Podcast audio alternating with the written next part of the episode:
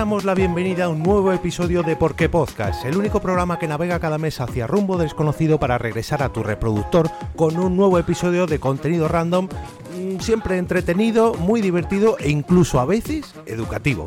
Lo primero es, como siempre, presentar a mis acompañantes de esta ocasión.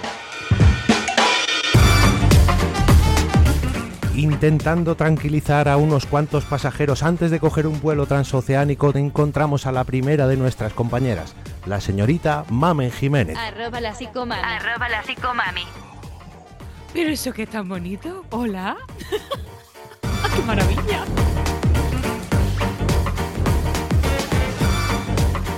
Revisando el equipaje de un viajero sospechoso recién llegado de Cracovia, tenemos a nuestro controlador de aduanas, el señor Enrique García. Arroba 13 bicis. Arroba 13 bicis. Oye, me, me está encantando esto, ¿eh? Hola, chatos, chatas, ¿qué tal?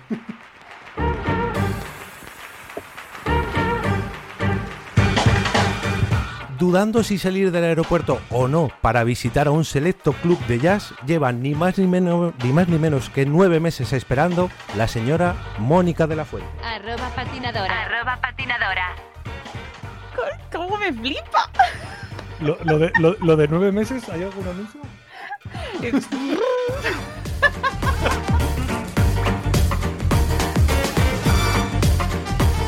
Y por último, este que os habla, esta vez metiendo a mis compañeros en un nuevo lío llamado la Iniciativa Spielberg, el señor Jorge Marín. Arroba. Arroba EOB. Os damos la bienvenida a un, al nuevo, oh, perdón, os damos la bienvenida al episodio número 98 ¿Por de qué podcast?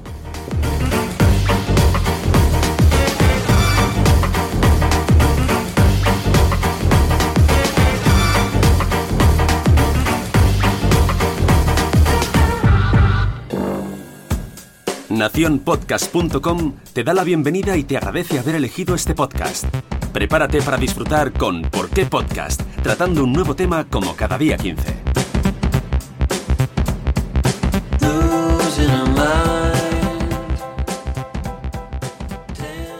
Oh, ya, ya está, hasta aquí el despliegue técnico de hoy. ¡Qué bonito! ¡Qué bonito! Yo me encantaría empezar las sesiones, la consulta así.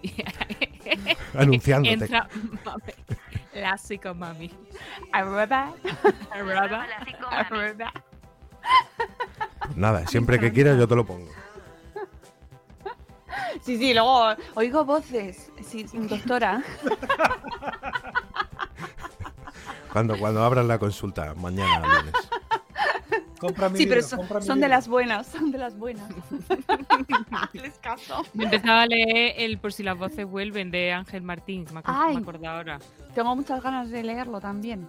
Esa, esa cosica que yo lo veo en consulta y tú dirás que viciosa, ¿no? Leyendo además ocio que tiene que ver con esto, pero es que es Ah. muy guay siempre el punto de vista de la criatura cuando te, eso, en, en primera persona está guay. Es interesante. Mm. Dice cosas que hay algunas que no estoy de acuerdo, pero bien. Bueno, pero bien, bien. me parece. su- es su historia. Claro. Él, él no se dedica a ello. Claro. No, es verdad que yo tuve ahí un pequeño encuentro en Twitter con él, precisamente, por un- algún comentario de. No de su libro, porque no me lo he leído, sino de, mm, de algo que comentaba este niño, este chico, ya no es un niño, es un chico adolescente catalán, no, mallorquín, perdón, mallorquín, eh, sobre el bullying y Uy. que él decía que era lo que, mm, que le había hecho más fuerte, o que le había. Bueno, mm, que había sido positivo. Y entonces el vídeo en general a mí me parecía fantástico. De hecho, yo he entrevistado a este chico en el, en el podcast y me encanta. O sea, me parece un fenómeno. El de las pilotis, este. Les ¿cómo se llama? pilotes, Pues- pues sí. eso. Ah, Sí, y, y el vídeo está fenomenal. Lo que es verdad que, que, que tenemos que dejar de romantizar eh, las jodiendas. Es decir, el sufrimiento y el bullying Sí. es sufrimiento y es no es obligatorio para aprender o para hacerte mejor persona. Por supuesto, todos se- tenemos que sacar lo, lo mejor de lo que nos pasa, pero Dios, No hacía falta. no hacía falta. No hacía falta. no es una experiencia falta. positiva por mucho que, Claro. que vayas a crecer No. sufriéndola. Nunca mejor dicho. Claro, y él, él argumentaba el contexto diciendo que, que si él lo decía, pues él lo veía así. Y digo, pues no lo niego. O sea, absolutamente. Y no, y no invalido para nada lo que él sienta. Lo que a mí me parece interesante es que, que ese- esa forma de decir las cosas que ya la tenemos como muy interiorizada porque se ha repetido mucho, de bueno, esto, esto les hace más fuertes, al final eh, pelearse entre ellos les hace madurar, o esto te hace bien, ¿sabes? Como Son que hemos interiorizado un discurso para Mm. que al final, por mucho que es verdad que a él, y que yo estoy totalmente de acuerdo, que como experiencia personal, yo saco cosas positivas de las cosas negativas, pero que si me hubiera ahorrado esas cosas negativas, pues también Mm. seguro que hubiera aprendido un mogollón de cosas. Habrías tenido más tiempo para experiencias positivas. Claro, ¿no? El, otro, el otro día salió una, le hizo Carlos del Amor, y ya si queréis hablamos luego de la terminal. Sí. eh, Hay habló cuarto. Carlos- o así. eh, le hizo Carlos del Amor una entrevista a Palomo Spain. Y, mm, y el discurso de Palomo venía, porque claro, le decía, tú en un pueblo mm, vi- vistiéndote de, o sea, con ropa típica de chica, tal, tal. Y el, el discurso era un poco ese, que era como, mi, mi madre lo hizo muy bien porque me lanzó y no le importó lo que dijeran y es como, bueno, o sea, a ti te ha ido bien y, y- y bien, pero hay otros muchos niños a los que no le necesariamente Claro. les puede ir bien porque las variables son otras. Tu madre te lanzó, pero a lo mejor en casa tenías un ambiente de PM en el que tú estabas hiper reforzadito, hiper mm, cuidado y todo bien, pero a lo mejor hay otros niños que los lanzan y no hay nada más detrás. Esa es la clave.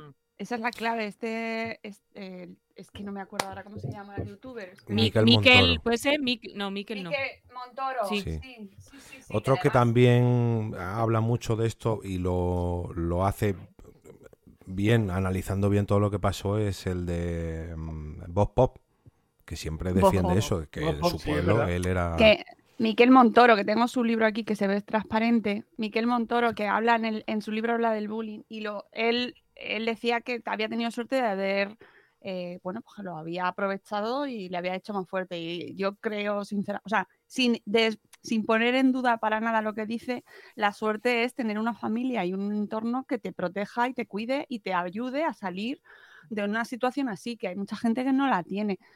Y que creo que eso es lo que hay que ap- que, que de- con eso es con lo que nos tenemos que quedar, que, que Claro. es el entorno el que te hace fuerte para superar esas cosas, pero que ojalá no pasaran, Mm. porque hay muchos niños que no lo superan.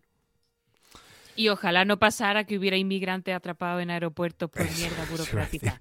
Que a lo mejor esta gente que hace bullying lo que podía hacer es sentarse tranquilamente a ver una buena película, o al menos una película entretenida, y pasar un buen rato como el que vamos a pasar nosotros junto a todos vosotros repasando una película que se llama La Terminal.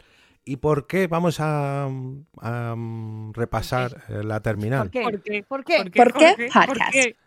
Porque, ¿Por qué hacemos este eh, podcast? Eso. Eh, hace unos cuantos meses, yo, sin preguntar a nadie, decidí apuntar al, al podcast a una nueva iniciativa que va a dar comienzo ahora, el próximo día 18, que se llama la Iniciativa Spielberg. Como podéis adivinar, pues se van a repasar diferentes películas de, de la, ¿De quién? de la trayectoria de Tom Hanks, no, de Steven Spielberg. bueno, de Tom Hanks, mm, Tom Hanks, sí, alguna casi cae, todas. alguna cae, sí. Vamos, la premisa es muy sencilla. Se van a hacer un montón de podcasts, todos los que se han apuntado, y se van a repartir todas las películas de Steven Spielberg coincidiendo con su cumpleaños, que es el 18 de diciembre. Se van a ir encadenando todos los episodios uno tras otro, pero cada, cada episodio y cada podcast lo va a hacer a su estilo, como nosotros, que lo vamos a hacer un poco, pues eso. Hemos hablado igual- de no Montoro. Claro. Em, de hecho, por los cálculos que tengo por aquí, no lo sé, a lo mejor fallo, pero si no estoy mal informado, antes que a nosotros, en teoría deberíais haber escuchado a La Muerte tenía un podcast hablando de la película Atrápame si puedes. Y después de nosotros, o sea, posteriormente a este capítulo, encontraréis a uh, un momento, no, un memento y volvemos hablando sobre Always. Pero bueno, que de todas maneras eh, buscáis en iVoox Iniciativa Spielberg o en Twitter el hashtag Iniciativa Spielberg, porque hay un total de 40 podcasts distintos entre los que esto, nosotros somos un pequeñito granito de arena. Y, y nos ha tocado en el sorteo esta película, ¿no? Sí. Eh, de hecho, Porque nosotros. ¿Ha sido por sorteo o tú la has elegido? Porque si la No, has elegido no. tenemos Yo, que hablar. yo elegí esta, pero propuse nuestras cuatro. Si recordáis, hace meses y meses os pregunté Ah, qué. pero- Y yo elegí esta, y claro, como la puse la primera, como nadie más de toda la iniciativa lo ha elegido, pues ha dicho, pues ya está. Pues no hay más que discutir. Y yo, bueno, pues a ver a mí me ha digo esto. esto ya. No, ha- está bien, está Sí. bien, hombre. Nos podía haber tocado otra peor. honor.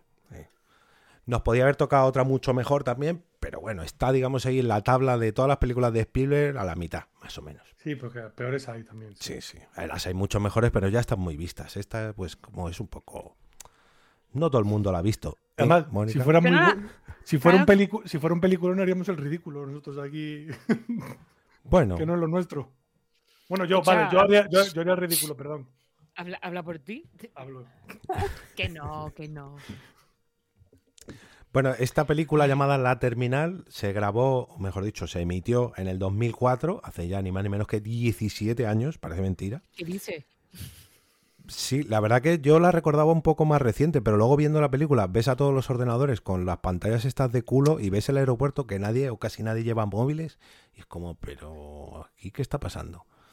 Ha envejecido un poquito. Es verdad, es verdad. Sí, sí. No mucho, porque no, claro, como no salen de ahí, realmente tampoco han cambiado tanto, tanto los aeropuertos, pero luego te vas fijando en detalles y dices, uh, el Burger King no tiene ese logo ya. Em, bueno, es un drama romántico con toques de comedia, más comedia que, que romanticismo, creo yo, porque romántico, bueno, tiene una pequeña trama, pero dentro de, yo creo que es más de risa que nada. Y se basa en la historia real de mm, Miram, Dilo, dilo. Miram Karimi Nasseri, que es, o fue, mejor dicho, un refugiado iraní que vivió en el aeropuerto de París Charles de Gaulle en, entre 1988 y 2006, que si no me equivoco son 18 añazos. Sí, sí. Mm. Sí, porque el de la película está año y pico, ¿no?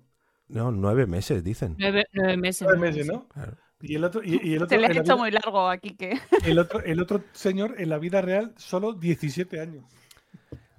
Bueno, hay que decir que el hombre, no sé si a causa de o, o que por eso precisamente estuvo esos 18 años, no estaba muy bien psicológicamente. Pero bueno, no sé si alguno os habéis leído el libro de este que está basado, que está escrito por este hombre, o la película francesa, que bueno, Yo la, la peli francesa la vi hace ya muchos años y lo que sí recuerdo es que era un poquito eso, al, al final los productos americanos están un poquito li- o sea, depuraditos, ma- masticaditos, son tal. La francesa es un poquito más caótica. O sea, hay humor, pero tienen más mala leche que esta de Spielberg, que es más blanquita. Claro, eh, es que es Spielberg, eso. Y se nota. un Es montón. Spielberg y es es un Tom Spielberg muy soft. muy que soft. Tom sí. Hanks, quieras que no, a lo mejor pones otro actor y te, te lo hace más dramático que cómico dramático, pero Tom Hanks le sabe a dar un... Bueno, la Pero, película se- que... pero más que cómico dramático es que es como bondadoso, ¿no? O sea, Sí. al- a mí la sensación con esta peli es que al final lo que me han contado es un cuento. Este- este- un, cuento con todas las características de un cuento. O sea, los tres, Diego Luna, el, y- el- el hombre mayor este que es indio. Eso es.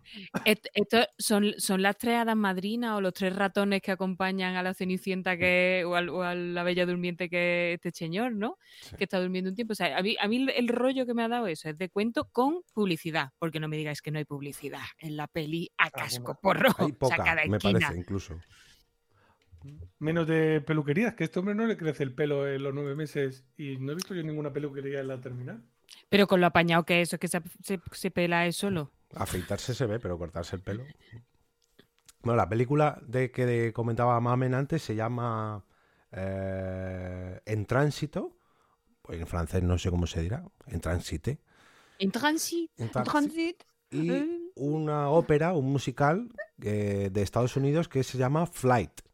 Y básicamente trata lo mismo que, que la película de la Terminal, pero como decía Mónica, un poquito más, más serio, más, más tristón, más, más dramático. No, no tanto.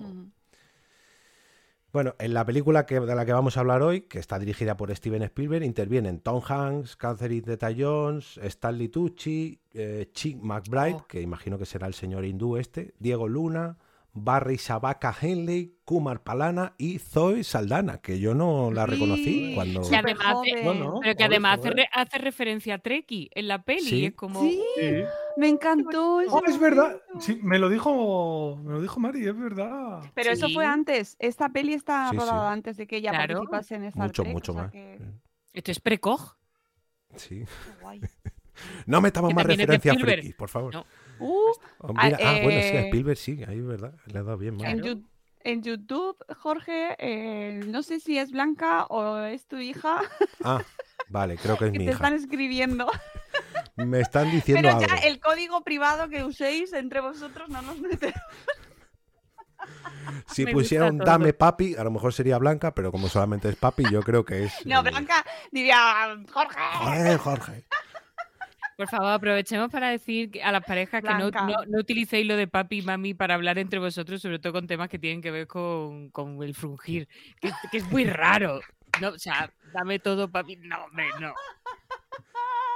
Mm, Gente que esté escuchando iniciativa Spielberg y eh, no sé, acaba Hola. de escuchar por primera vez. hola.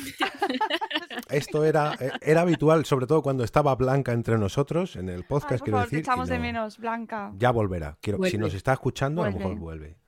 Vuelve, por favor, y háblanos tira de la alergia. Si notáis que me viene algo por aquí, me da la vuelve. cabeza. ¡Qué sabes. alergia! A casa vuelve, vuelve a tu Bueno, eh, me faltaba solamente un dato de la parte técnica y es que fue John Williams el que le puso la Muy música bien. a esta película, que dentro de la carrera de John Williams pues pasa lo mismo. Es un poco, esto sí que está un poco la parte baja, yo creo, de John Williams, porque hay, bueno, es música, meh. eh, es de hilo musical en la terminal. Sí, la música Sí. es más. Sí. No Pero bueno, mal. que, pero que sea baja también dentro de que es un aeropuerto también tiene su, su aquel, ¿no? O sea, mm, ¿no? Quiero defender. Aquí de Sí. pronto he querido defender a la película. No sé por qué. Por raro que suene, Oye, que a mí me ha gustado la película. Pero si la película está bien hecha y, y- y lo que es innegable, o sea, a, a mí, o sea, yo no la quiero ver más, ¿vale? Yo, yo- yo no quiero verla Está más y la he bien, visto pero no porque, tanto. porque veníamos aquí y, y os Porque amo y amo la iniciativa y porque podcast y ya está. Señor Naborsky. Yo no, yo no, no quería verla más, pero el, el- la- o sea, es Spielberg, o sea, es que Spielberg mm, lo- es- es muy difícil que lo haga mal. Claro. Y la grandeza de Spielberg precisamente es que te chupa dos horas de peli que dura, en este caso a mí, que no me va especialmente la historia, te la traga y, y la, y eso, y se pasan las dos horas y estás a gusto y ves la historia y todo está bien. Y es más, añadiría, te hace cosas como director, hay planos, hay tiros de cámara que tú dices, ¿y esto? O sea, si tú no te paras a pensarlo, parecen como muy normales, ¿no? Como muy, ah, mira, me está contando una historia normal. Pero luego, si te paras y ves de distintos, distintas secuencias, dices, ¿y esto, tío? ¿Cómo lo ha hecho el tío? Y esa es la grandeza de Spielberg. Entonces, cualquier cosita de. mm, cu- Cualquier cosita, ¿sabes? Cualquier cosita, cualquier cosita que haga esto, y como esta peli, estará bien siempre, pero. mm, pero, mm, la, podríamos haber hablado de la guerra de los mundos. pues sí. Bueno, eh, yo quiero decir que eh, lo que más me. O sea, una de las cosas que más me ha gustado, aunque no se toca a tope en la peli, aunque no sé si Jorge te estoy ya estropeando el guion, pero bueno, tú nos vas Estoy diciendo. acostumbrado. Vale. Bueno, tema. tema... No- 98 capítulos con el guion estropeado. lleva. Exacto. Eh, el tema de, la, de los aeropuertos estadounidenses y los controles de acceso, ¿vale? Eh, hablemos de eso porque en la película... Claro, esto es post 11S. Claro. Sí. Sí, que aquí acababa de ocurrir el 11S. Ya estaban controlando mucho a los, sobre todo a los inmigrantes que venían.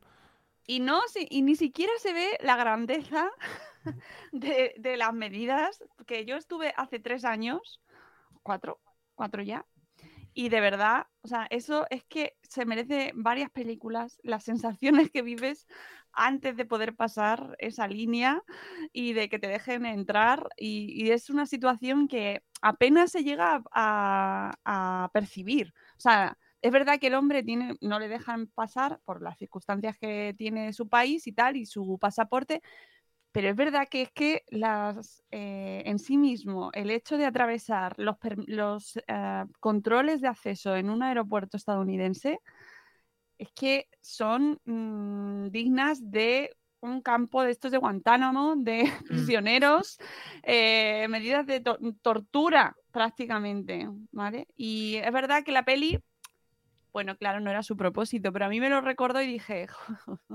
Es que, pero es que precisamente Spielberg, yo. Bueno, sí, tiene la lista de Schindler, tiene algunas cositas en las que se meten en, en terrenitos. Fregado. Pero que, pero que Spielberg no es precisamente cine reivindicativo. no, es decir, no, no, no, no, no. Mm, eso, pues, po- podía, podía haberse mojado infinitamente. más. Hay, hay para hablar, con precisamente Sí. eso de inmigración, Estados Unidos. Yo creo que le- a lo mejor intenta aglutinarlo eso, pero eso, a modo de fábula con el personaje de Stanley Tucci, al que tengo que decir que Stanley Tucci lo que haga, lo hace bien el tío, qué tío es Stanley Tucci. Y qué nombre. Suelta, suel- suelta tres o cuatro perlitas, ¿eh? Sí, sí. Durante Está- la película, pero- si te fijas. Sí, sí. La, primera es, según, según, Mm. según llega, que le dice, pero tú no te preocupes que esto el tío Sam lo arregla en dos minutos. Sí. Eh, no. Luego, No. luego cuando Bueno, le dice, a lo mejor sí, pero que- no de la manera que te imaginas. Eh, Mm. sal, que dentro de seis meses tienes un juicio, pero mm, no van, casi nunca nadie va a ese juicio. Si tiene, ahí en la peli se van dejando mensajitos Sí, muy sutiles, muy sutiles, y, y es verdad que. que Dejadme avisar una cosa. Que, que, Vale. Bueno, yo creo que la gente lo va a suponer, pero vamos a hablar de la película con spoilers. De hecho, yo lo voy a intentar resumir mucho, pero vamos Venga, a va, contar todo el resume, final. resume. Todo No, sí, sí, spoiler. Esto es spoiler estamos free, ¿no? Nuestra opinión en general de que, bueno, no es una película, es, es muy blanca, muy pero tiene cositas y tiene miguitas, y pero claro, la gente a lo mejor no la ha visto, o el que la ha visto no se acuerda, y hay que mm, llevarle un poquito a la trama de la película. Y es que eh, comienza con la llegada del último vuelo que sale de Cracovia antes de un golpe de Estado.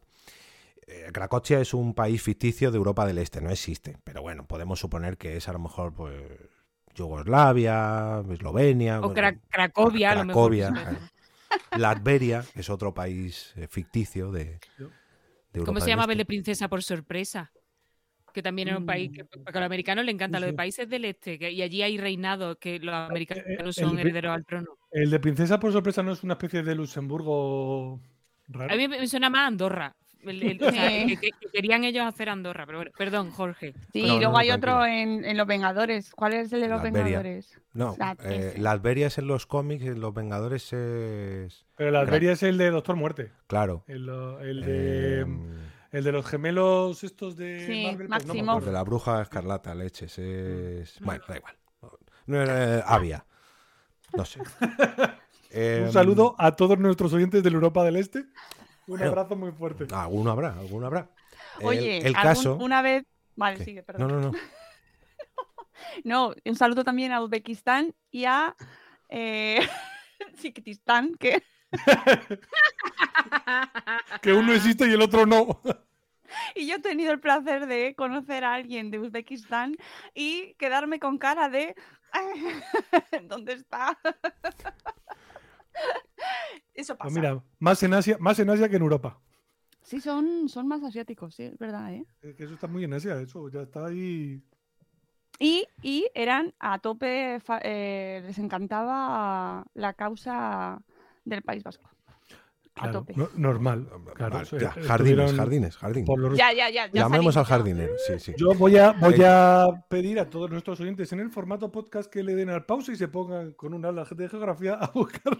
Pero no saques a- que, que tenemos pocos oyentes, Quique. Si les manda fuera a buscar cosas, luego ya se nos distraen. Bueno, Pero ojo que está Marisa, Marisa Casas. Ah, ¿qué nos eh, comenta, La Marisa? estresada dice, ¿por qué Spielberg tiene un apellido que se escribe tan difícil? Es peor Uzbekistán, Marisa. Desde luego. No, O- Uzbekistán se escribe casi como se lee. Chiquitistán. Bueno, el caso es que llega el vuelo de Cracovia y justo eh, durante este viaje de transoceánico ocurre un golpe de estado y al llegar eh, los visitantes que llegan de Cracovia eh, se quedan en una situación un tanto irregular en cuanto a su situación de, de los papeles de inmigración, que no, no tienen país, pero no tienen país porque su visado ha dejado de funcionar, pero no pueden entrar porque no tienen, no, porque su pasaporte ha dejado de funcionar, pero no pueden obtener el visado, eh, un lío. Que por cierto, mm, llega un vuelo de Cracovia con un solo pasajero, porque si no Eso- le pasa. A ¿Cómo ver, Estaba pensando O- yo ahora mismo que solo, solo está él. O fue el último en coger la maleta y en el momento de la maleta al control, pues el golpe de estado. vamos a ver, vamos a ver. Señor, pasaporte. Deme. Gracias. Bienvenido, señor eh, Naporsky. ¿Motivo de su visita? Оля, говорити поважно. ¿Turismo o negocios? Не знам много добре ваш язик.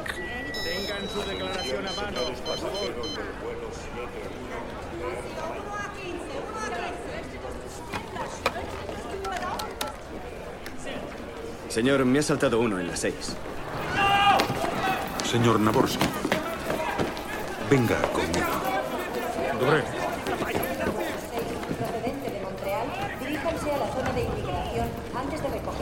Bien, señor Naborsky. Espere un momento aquí, por favor. Espere un momento aquí. Este momento mm, ya de por sí es un poco en la película le dejan en un de estos de estas cintitas que hay para hacer las colas, le dejan ahí en un cuadradito al hombre que es como, pero que esto no es una maleta ni un perro.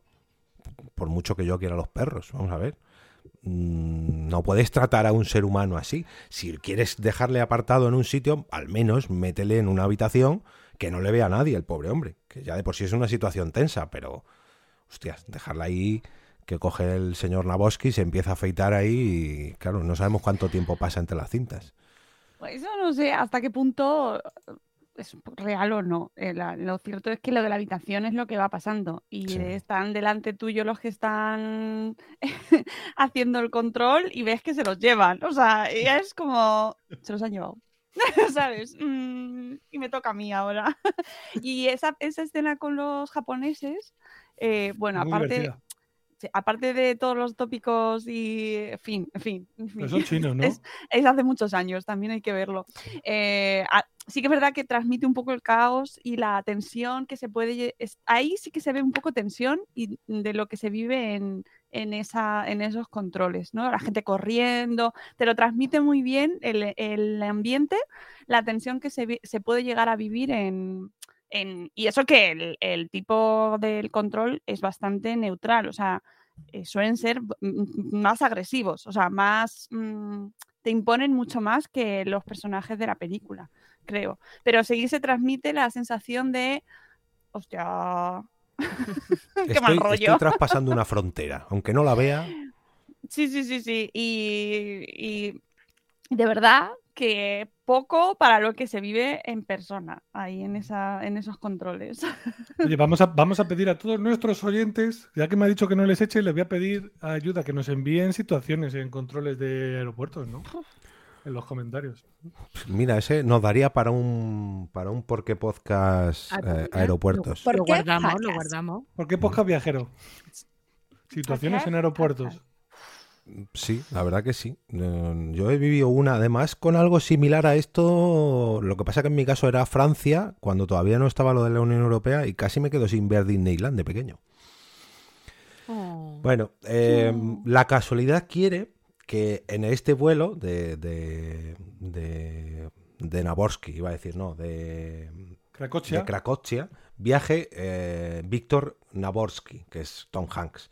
Y llega a Nueva York para una misión que no conocemos, no sabemos, hasta el final de la película. Es como el, ¿cómo se llama esto? ¿El MacGuffin? ¿MacGuffin?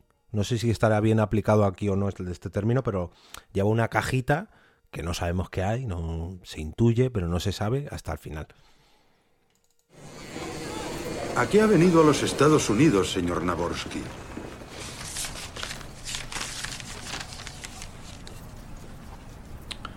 Quiero un taxi, por favor.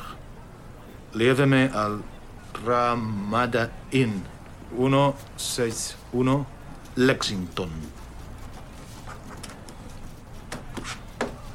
¿Es donde se alojará? ¿Quieres cambio? ¿Conoce a alguien en Nueva York? Sí, ¿A quién? sí, ¿A quién? sí. No, ¿conoce a alguien en Nueva York? Sí, sí, ¿A quién? sí.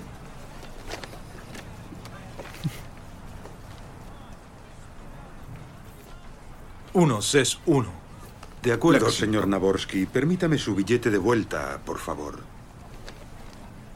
No, su billete de vuelta, su... Ah, sí. Solo es una mera formalidad. Y em, también su pasaporte. Oh, sí. No, no, Gracias. no, no, no. Señor Naborsky. Eso. Pasaporte. Sí.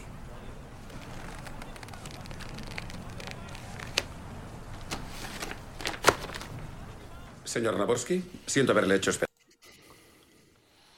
¿Esto hasta qué punto es legal? Esto de que te cojan el pasaporte. Pues legal no lo sé, pero es, lo típico cuando vas a países en los que se supone que hay menos democracia quizá y menos libertad y menos seguridad y siempre te dicen, tú no te desprendas jamás de tu De tu pasaporte. Pero aquí te lo coge, Stal- pero es Stanley Tucci que te lo No, coge. entonces no, es el policía que es coleguilla suyo. Sí. Eh, pero es que es el poli bueno. Claro. Poli Bueno, bueno. Es poli bueno. A mí lo que me pasa con esta escena es que a pesar de que es verdad que te puedes reír porque, eh, porque está escrita en comedia ese sí, ¿no? De él, de tal. Eh, de fondo estoy viendo el, el ultradrama. O sea, es- Mm. sí, hay comedia en, en la superficie, pero de fondo lo que estamos es ante un tío que no sabe lo que le sucede, absolutamente descontextuado, absolutamente indefenso y, y que nadie le ayuda. Y me mata eso. Entonces, yo que estas, Sí. come- estas comedias sobre cosas tal, uy, me cuesta, me cuesta, me cuesta. Y en esta no se intuye mucho esto que dices tú, pero en la siguiente que voy a poner, ahí es cuando dices, madre mía, este hombre está en la ruina total. Porque Sí, aquí, se- bueno, todavía es amable. Tran- transmite esa sensación de indefensión que creo Mm. que cuando viajas, eh, y mira que lo hacemos desde un entorno privilegiado. ¿no? Eh, pero sí que te llegas a sentir vulnerable, ¿no? Esa vulnerabilidad que sientes como viaja- viajero y sales fuera de España, ¿cuánta gente no sale precisamente por ese miedo a viajar? Y a salir de tu entorno cercano, de tu entorno protegido, y que de repente te quitan tu, tu viaje de vuelta, tu pasaporte, eh, encima no entiendes el idioma, eh, la sensación de vulnerabilidad absoluta y de estar vendido eh, te cala. Total. O sea, puedes llegar a, a empatizar con, ese, con esa persona y más si has viajado en alguna ocasión y ah, solo sola y, y has vivido una situación en la que te has sentido así, es brutal y contrasta mucho con esas notas de humor, pero es verdad que te deja devastado. O sea, que te afecta porque aunque es verdad que no, que no, no te hace de sangre, pero es que es muy jodido. Hombre, eso. mucho. Y, además, yo eso te, te lleva a pensar, pues, eso, en este país que, en el que estamos, que es España, que estamos estupendos, estamos muy bien, pero eso, la gente que llega y de pronto pues, en un, en- se pone enferma y va a la sanidad y no sabe explicar lo que le sucede porque, porque tiene esa barrera del idioma. Entonces, en- entiendo que a mí es que se me va un poco el, el perol a sitios más amplios, pero esa, esa indefensión a mí me da mucha angustia y esa capa de Mm. comedia no me, no me la alivia. No. Y, y eso, como decía Mónica, que nosotros lo tenemos en cuenta de viajar de manera legal, con nuestros papeles, con nuestro billete de avión, pero imaginaos de viajar de manera ilegal, en una patera, llegar a un país desconocido, que te Sí, traten pero- mal. Pero en el caso de Estados Unidos, aun teniendo papeles y aun viniendo de España, que no- Sí, nosotros es estamos muy contentos con nuestra España y Sí, sí. nuestra Europa, para Estados Unidos somos una mierda de mosca. Entonces, eh, o sea, es, eso, esa perspectiva, ese cambio de perspectiva de nosotros estamos en un país en el que recibimos gente que puede ser este Víctor, ir tú a Estados Unidos y sentirte tú el Víctor, es eh, mm, jodido. Y, y Oye, ya no yo- hace falta Estados Unidos, a Inglaterra mismo últimamente está Mm. la cosa. Prime- eh, eh, es- no os olvidéis de aquellas personas que entraron, han entrado, no sé cómo quedó la situación, pero que los, los tenían retenidos en, eh, en un aeropuerto en Londres, en una zona cercana, a gente que no les dejaban pasar porque estaban ahí y había españoles también y Sí. estuvieron días ahí metidos. Mm. Y me estaba acordando ahora de, de- hablando de las condiciones en las que puedes viajar o no y cómo hemos asumido que se puede viajar pacíficamente y que vas y que tiene las puertas abiertas cuando estuve en Israel, amiguitos, y llegué al aeropuerto de Tel Aviv. Ah, ¡Uh, mamá! O sea, eh, ahí te examinan, pero como si fuera todo el mundo que llega ahí es potencialmente un terrorista o mm, algo ahí que está pasando, ¿no? Y te examinan y te ponen en dónde vas, a quién vas a ver, o sea, todo, todo, todo, y además desde la sospecha. Y entonces sentirte como culpabilizado ya de primeras, ¿sabes? Esa Sin sospecha presunción de inocencia, ¿no? Claro, sí, sí, sí. Y eso que yo viajaba en las mejores condiciones del mundo, ¿eh? O sea, iba con invitación y tal, que, que es que... te- y llegas a sentir esa presión de, uff, es que van con metralletas muy tochas, a mí- ¿sabes? a- a mí me pasó en Jordania que un viaje era organizado, nosotros pues nos pusieron un agente de turismo con su pistola y nos lo vendieron como que era para nuestra seguridad. Bueno, claro, Jordania, pues justo enfrente. Era para nuestra seguridad, pero ese hombre Yo- estaba allí todo el día con nosotros y nos seguía a todos lados. Como los marcianos, como los marcianos de Mars Attack, ¿no? Venimos en son de paz, nos vamos a hacer daño. Sí, es muy loco todo y hasta que no te pones en otras perspectivas y salimos un poco de nuestro entorno europein- eh, europocentrista que vivimos de puta madre y que vivimos en, una, en un territorio eh, de puertas abiertas, cuando sales y ves lo que es intentar cruzar un país, pues te acercas un poco a realidades que esta peli simplemente te da pinceladas. Es que, mm, bueno, lo decía yo antes, cuando, cuando fui a Francia yo hace muchísimo tiempo, yo tenía 7, 8 años, que todavía no había ese libre intercambio, no estaban las fronteras abiertas entre los países europeos. En España vivimos muy bien, pero es que en Europa vivimos muy bien porque ya no nos hace falta mm, presentar ningún tipo de papel para movernos entre uno u otro país. Pero claro, en el momento que nos salimos ya no de Europa, sino de nuestro, nuestra Españita, que aquí estamos viviendo muy bien, es cuando vemos la realidad de otros países y que a lo mejor no son tan democráticos como nos pintan en las películas. Bueno, ¿qué es lo que ha pasado aquí? Lo hemos adelantado antes, pero eh, resulta que cuando Víctor mm, salió de Cracovia, eh, el país era un país democrático, pero durante el vuelo ha habido un golpe de Estado, eh, la situación gubernamental ha sido un poco barrida por los suelos y ahora su pu- pasaporte no vale, con lo cual no puede tramitar un visado y a todo esto encima se le suma eh, los problemas de traducción que comentaba que comentaba Mamen antes o Mónica de que pues el pobre hombre no se entera absolutamente de nada. Señor Naborsky, siento haberle hecho esperar. ¿Qué tal? Soy Fran Dixon, director de aduanas y protección de fronteras aquí, en el Kennedy. Es decir, me encargo de los problemas de inmigración. Estamos buscando a un intérprete. ¿Cómo va eso, Zurman? ¿Tenemos ya un intérprete? Bien. Que creo que se defiende en nuestro idioma, ¿no? Sí. ¿Lo habla algo, no? Sí. Bien. No le importa que almuerce, ¿verdad?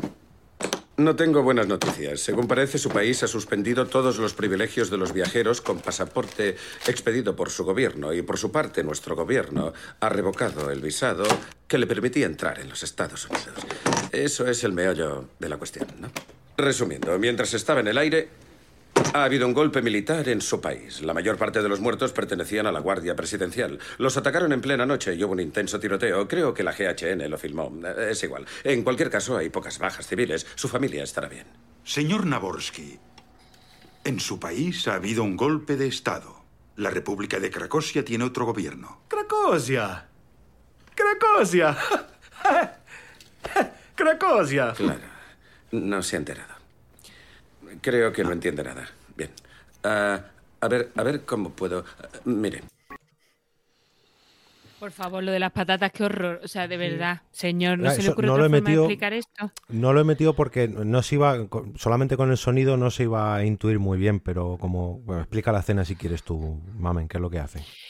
Pues este, o sea, para intentar superar la barrera del lenguaje, pero interesándole entre cero y nada, querer superar esa barrera del, del idioma, me, me da a mí la sensación, el personaje de Stanley Tucci, que es el jefe de inmigración, intenta explicarle que en su país ha habido un golpe de Estado. O sea, tú le estás diciendo a alguien que en su país hay un golpe de Estado y que se queda encerrado donde está, y para ejemplificarlo lo que hace es coger una manzana, que tampoco está entendiendo Víctor en este caso qué significa la manzana, un paquete de patatas ley, le dice que patatas ley es su eh, país y con la manzana aplasta el paquete de patatas que sale disparada todas las patatas y se llena Víctor de trocitos de patata sin entender nada y encima es humillante. Entonces, ¿es comedia? Vuelvo a decir, ¿habrá gente que se ría con esta escena? Sí, yo quiero morirme. O sea, no- no- Mm.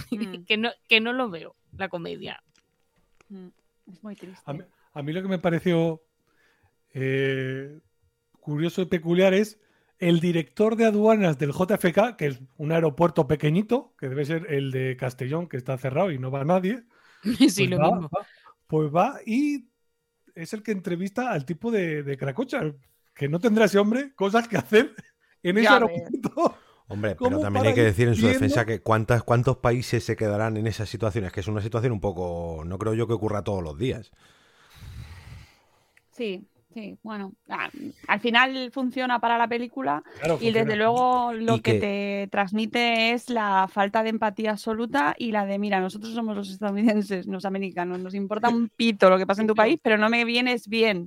Voy a hacer Y- y spoiler. que- Ma- Más de gracia. Espera, espera un segundo, que eh, tengo que sumar, Kike, a eso, que es que no es el director todavía. Que yo creo que ahí está el kit, que es que qui- quiere ganarse el puesto y a lo Mm. mejor por eso quiere deshacerse del problema porque va a heredar. Sí, pero, pero, y aquí spoiler, una vez que lo consigue siendo, sigue siendo un cabrón con pinta. Hombre, porque ya la situación es, se le ya es complica. una cuestión personal, ¿no? Sí, sí. Eh, yo, yo creo que eh, en este inicio de, de la peli retratan eso muy bien lo que es la burocracia y lo Mm. que es la, la- esa América frente a los demás, ¿no? Y, mm, y además retratan también un poco lo que es el capitalismo, que, hola, Estados Unidos no deja de ser más exponente de esto. Eh, porque cuando por fin lo, sa- lo sacan y le dicen, aquí te puedes quedar, dice él, pero ¿y qué hago? Y le dice el Mm. poli, el, que, el poli bueno, le dice, aquí lo único que se puede hacer es comprar. ¡Ostras! La- horrible. Justo, justo te has adelantado al siguiente corte que ahora lo pondré. No, no, es que justo ese cachito no lo he puesto porque sabía que iba a salir lo del tema del consumismo y sobre todo el consumismo dentro de un sitio encerrado, que no es un centro comercial, pero... Pero pero sí, bueno. Pero sí, pero es sí. un centro comercial. comercial. Que iba a Bueno, decir que ¿qué? me hace gracia porque en esta primera escena ya se ve el despacho del, del tipo este, que siempre que está en el despacho está haciendo muchas cosas. Y luego, justo al final del todo, cuando está recogiendo, que abre el, el cajón y está todo lleno de pastillas de estas. Ah, Sí. Sí, además sale varias estar veces. El hombre fatal de los suyos. Pues normal. Pues sí. Bueno, eh, total, que el, eh, Víctor no pasa el control de fronteras, eh, pero se queda ahí en una situación, pues eso, que le da título a la película, se queda en la terminal. Se queda ahí porque no puede pasar la frontera de los Estados Unidos, ni tampoco puede volver a Cracosia porque no tiene pasaporte, ni tiene visado, ni tiene nada. Total, que le dan una- unos vales de comida, le devuelven su equipaje, eh, su maleta, su- una guía de, de viaje de Nueva York, porque el hombre lo único que tiene es una guía de turismo de Nueva York en... No sé cómo será el idioma de Cracoche, en Cracoche. Cracocho. En Cracocho. Cracochiano. Gracias. En Cracochiano. Y, y una caja de cacahuetes que, que es ese McGuffin que, que comentaba yo antes. Mi gran dilema es el siguiente. Usted no tiene derecho a entrar en este país y yo no tengo derecho a detenerle. Usted se ha colado por una pequeña grieta del sistema. Yo, grieta. Sí. Bien, hasta que esto se resuelva, solo puedo permitirle entrar en la sala de tránsito internacional. ¿Entiende? Le firmaré una autorización que le convertirá en un hombre libre. Libre. Libre, libre. Libre. Podrá usted circular por donde quiera, eso sí, dentro de los límites de la sala de tránsito internacional. ¿De acuerdo? De acuerdo. Muy bien, Muy bien. bien, bien.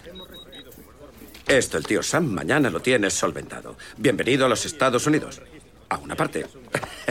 Gracias. Adiós. Bueno, gracias, Yachi. Sígame. Bien, señor Naborsky. Señor Naborsky. Señor Naborsky.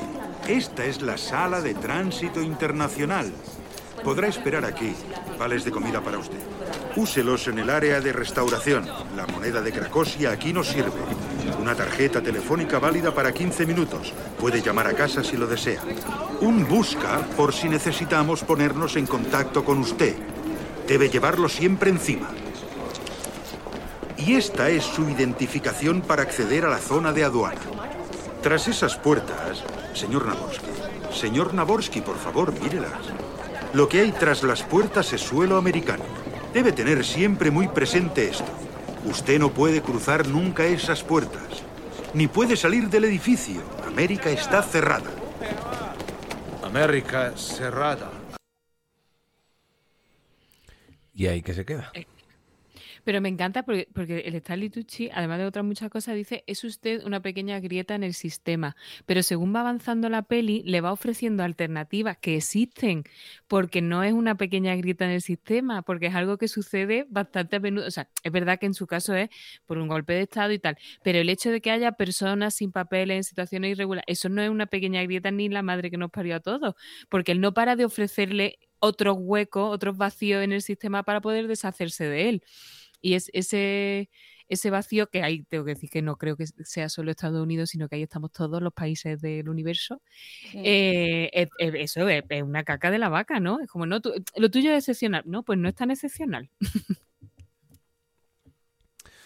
Pues sí, y aquí... Digamos- Vengo de bajona, ¿eh? No, no, no. Ya, que iba a decir que. Sí, que hasta que- ahora es la parte, porque claro, es la parte más real y es lo que le eh, estamos ante el nudo, ¿no? De la película, que es lo que le da este gran problema, ¿no? Ahora empieza la parte más cómica, que es esta vivencia de Víctor en la terminal y cómo se tiene que buscar la vida, pero claro, aquí hasta ahora el panorama es desolador. Porque Sí. vemos mm, cómo ha llegado y cómo se queda el hombre, como con una maleta y no tienes ni dinero. Tienes unos vales. Que cuando... Sí, y, y que, que se ve muy claramente como la burocracia, es, o sea, la maquinaria de la burocracia está ahí y se come a los seres humanos y se come sus circunstancias. Y da igual lo que te haya pasado, me da lo mismo quién, es, quién seas o cómo lo que te haya pasado y cuáles sean tus circunstancias. Les da lo mismo, y, y además lo dice en, la- en el recorte anterior, ¿no? No les habrá pasado nada a tu familia. Los que se han muerto han sido todos, la gran mayoría han sido militares. No tienen ni idea, pero da igual. Porque les da lo mismo, ¿no? Y es se transmite muy bien esa, esa burocracia y esa, esa mm, frialdad en esta fábula que es esta peli, cómo mm, funciona el sistema y cómo nos mete a los, a los seres humanos y a las personas en general, a los que están en unas ciertas situaciones, dentro de ese, cómo deshumaniza y cómo convierte en problemas. Como este señor. Sí, sí, porque si este señor hu- hubiera venido con una billetera de dólares inmensa, seguramente no hubiera tenido ningún problema, porque se hubiera quedado en ese hotel de cinco estrellas que se ve, se hubiera Mm. comido en los mejores restaurantes que se ve y aquí no hubiera pasado nada. Al día siguiente ya estaba dentro de los Estados Unidos. Pero, como no es el caso, no me quiero ni imaginar si Víctor hubiera llegado con su familia. Con una, tú imagínate esta situación con niños pequeños. Bueno, ente- No, o sea, no entonces echamos lloramos, a llorar llor- aquí ya. Sí, sí, no, No. no. No, hubiéramos hecho huelga. bueno, em, Víctor, este es el primer día de, de- de los nueve meses que va a pasar en la terminal. Lo que pasa es que todavía no lo sabemos. Entonces, poco a poco nos van presentando las diferentes situaciones que, que se va enfrentando. Va a acabar haciéndose una vida totalmente en- casi normal dentro de la terminal. Pero claro, al principio, pues tiene que comer, se tiene que asear, se tiene que afeitar, eh, tiene que intentar saber qué ha pasado, que me hace mucha gracia cuando ve a Cracosia la primera vez en las teles. ¡Ah! Oh, ¡Cracosia! Y luego según Da va una viendo... penita esa parte. Uh, que, que- claro, ni, ni siquiera se entera y va pidiendo ayuda a toda la gente, volumen, volumen, eh, ¿qué pasa? ¿Qué pasa? Y es cuando llega a ese hotel de las cinco estrellas que decía yo, que le, le cierran y encima el colmo es lo que decís vosotras, ¿no? Que aparece el encargado, eh, ch, no, no, échate para atrás, y por, detrás está haciendo como, así como barriendo y metiendo la Sí, mierda debajo de la alfombra, cerrando No creo, no, no creo que sea un hotel de cinco estrellas, creo que es la sala VIP de, Bueno, sí, del sí. aeropuerto. Pero Ah, bueno, en cualquier caso, Da ¿eh? igual. Es eso, eh, mm, que no. y no, da igual que el tío tenga cara de angustia, que no se, que no es, es que vengo aquí a colarme por la cara, ¿no? El tío está evidentemente con angustia y no importa, váyase porque, porque no, porque no es, no Mm. es, como No es del dicen en la peli, em, denegado, Inaceptable, eh, inaceptable. Inaceptable. Y- uf. Una comedia era, ¿no? Sí, sí, sí, sí. Bueno, en todas las fábulas hay un, hay un Una malo. moralidad. Y en este, en este caso está clarísimo, ¿no? Que hay una figura y una entidad ahí muy negativa y el- tenemos a nuestro protagonista ayudado de sus de sus eh, nuevos amigos que irán apareciendo que le, ya- le ayudarán. Pero está claro que aquí nos sitúa de una manera muy amable, pero bastante dolorosa también, en la realidad que vive muchas personas, mm, ya digo, muy, muy amable. O sea, esto Es que dentro de la situación que viven esas personas sería mucho mejor si vivieran dentro de un aeropuerto, que es lo que le pasa a este hombre. Porque fuera del aeropuerto, claro, no tendrían casi ningún recurso, ni, no tendrían ni siquiera techo. Que este hombre por lo menos tiene un techo y unos baños y un... Y Hmm. aunque sea unos stickers con ketchup y mostaza para poder sobrevivir y en fin. Bueno, que al principio todo es muy negro, muy negro, muy negro, luego ya la cosa se va poniendo más blanca, pero claro, los problemas de, de Víctor pues son... pues son muy, muy gordos y, y- y le persiguen porque no le deja en paz. El jefe Dixon, eh, que es el personaje de Stanley Tucci, eh, le, le vigila por las cámaras día tras día, ¿no? A ver, a ver qué es lo que hace este inmigrante, no voy a decir ilegal, sino alegal. ¿Por qué sigue aquí? Usted le dejó quedarse y le mandó ahí. ¿Por qué no se va sin más? ¿Por qué no intenta escapar? Señor, usted le dijo que esperara. Pero no creí que lo fuera a hacer. Ese hombre entró por una grieta. ¿Quién espera en una grieta? No hay noticias del Departamento de Estado. Dentro de unos días podremos deportarle. Sí, ya, de unos días, o de una semana, o de dos, o de un mes. ¿Quién sabe qué estará pensando?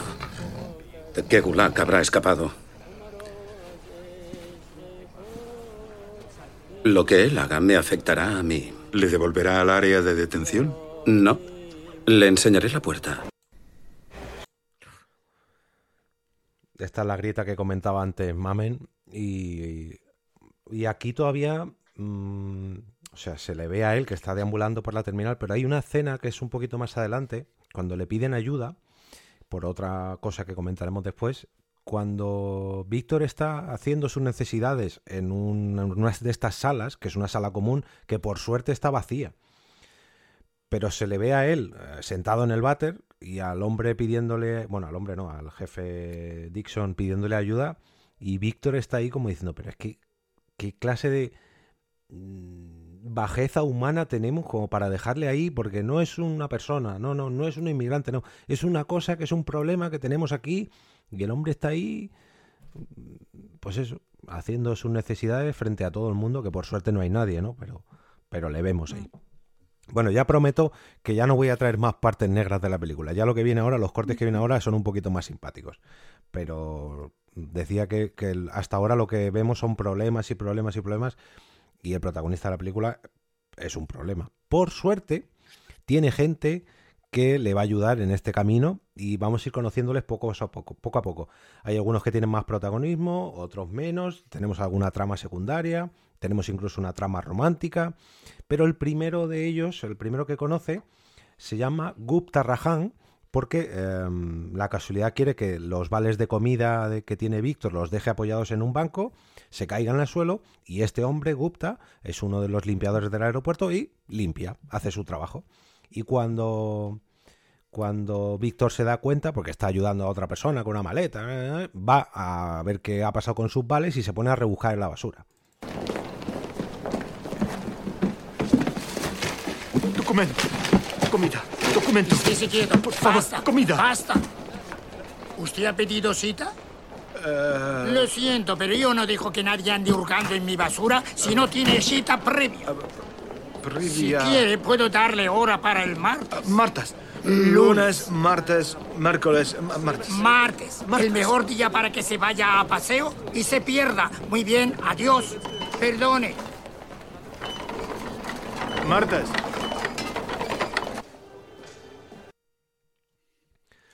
Bueno, por fin alguien le ayuda. Ah, En esta escena no, pero luego se va a convertir en un gran amigo suyo. Y, mm, y no lo sabemos. Luego, poco más o menos, eh, no se nos devela la historia que, que trajo a este hombre al aeropuerto, que es una cosa parecida a la de Víctor. Lo que pasa que este hombre sí que salió huyendo porque cometió un crimen en su país.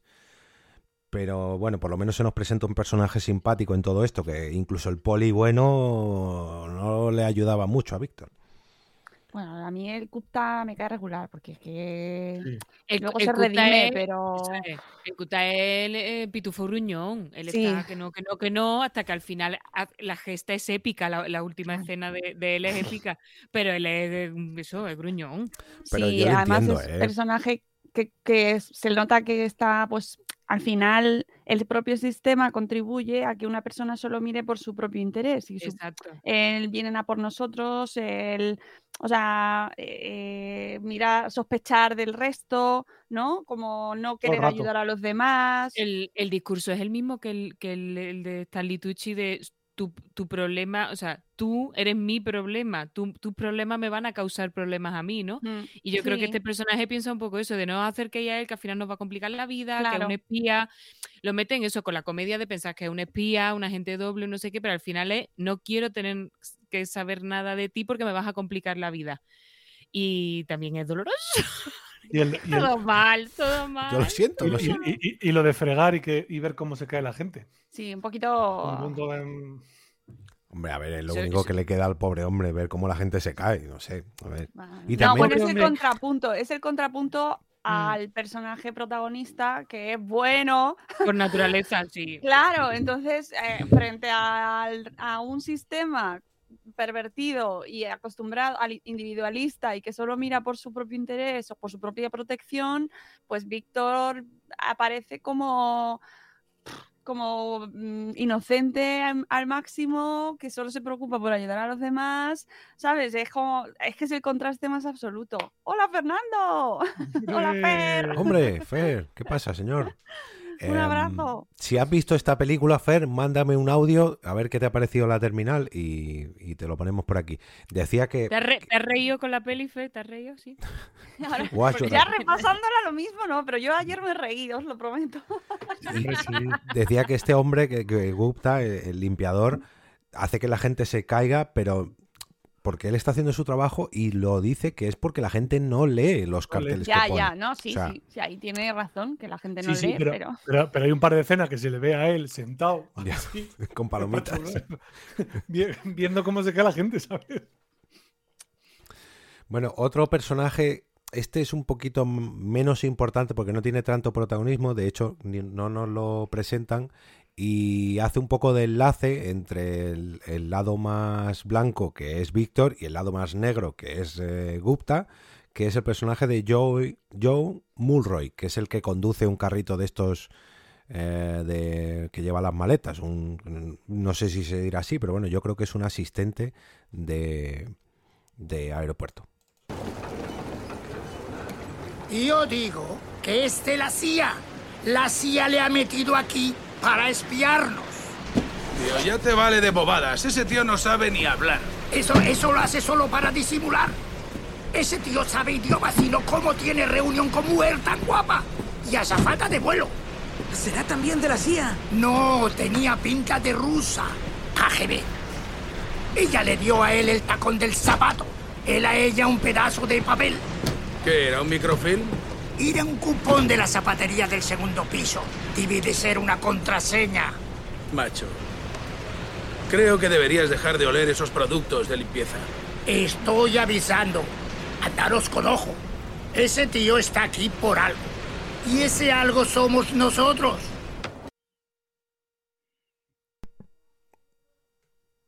¿Qué? ¿Este que os cae? ¿Mejor, peor o cómo?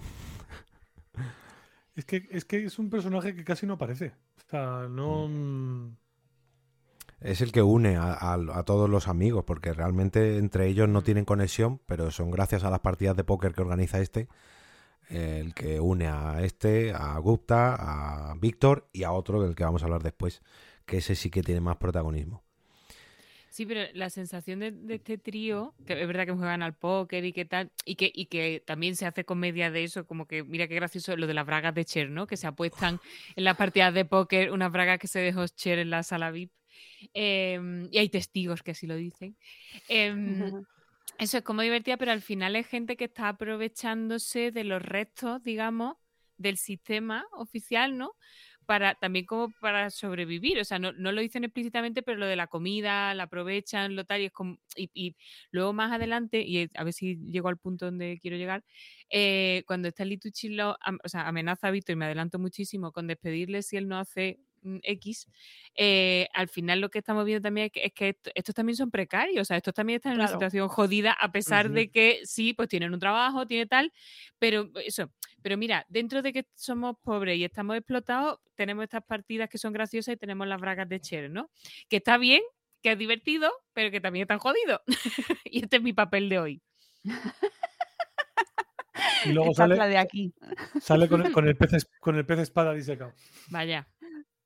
Sí, además son la como el, el- la población más mm, primaria, o sea, la- el nivel más bajo de la, la terminal, lo, el proletariado, y es que es el que está participando normalmente de un sistema que es abusivo, pero que por, o sea, tienen sus pues en todas las películas y en todas las historias estas siempre está, ¿no? Esa parte de la po- del pueblo que está como oprimido, pero que al final con su silencio o, no, o su inacción participa del, del poder, ¿no? Si no hacen Sí. nada, están contribuyendo a que se generen esas desigualdades o esas opresiones. Entonces, y lo, lo veremos al final, como es necesaria la participación de ese nivel más bajo, porque lo ha levantado Víctor, para poner en jaque a los de arriba, ¿no? Y es, al final juega, está muy bien construido. A mí me está gustando más y todo. Sí, sí, sí. Estamos Además, si te descubriendo nuevas, nuevas como es- entre líneas. Ese, ese- ese nivel bajo que dices tú son dos inmigrantes y una persona de color. Bueno, latino, un latino.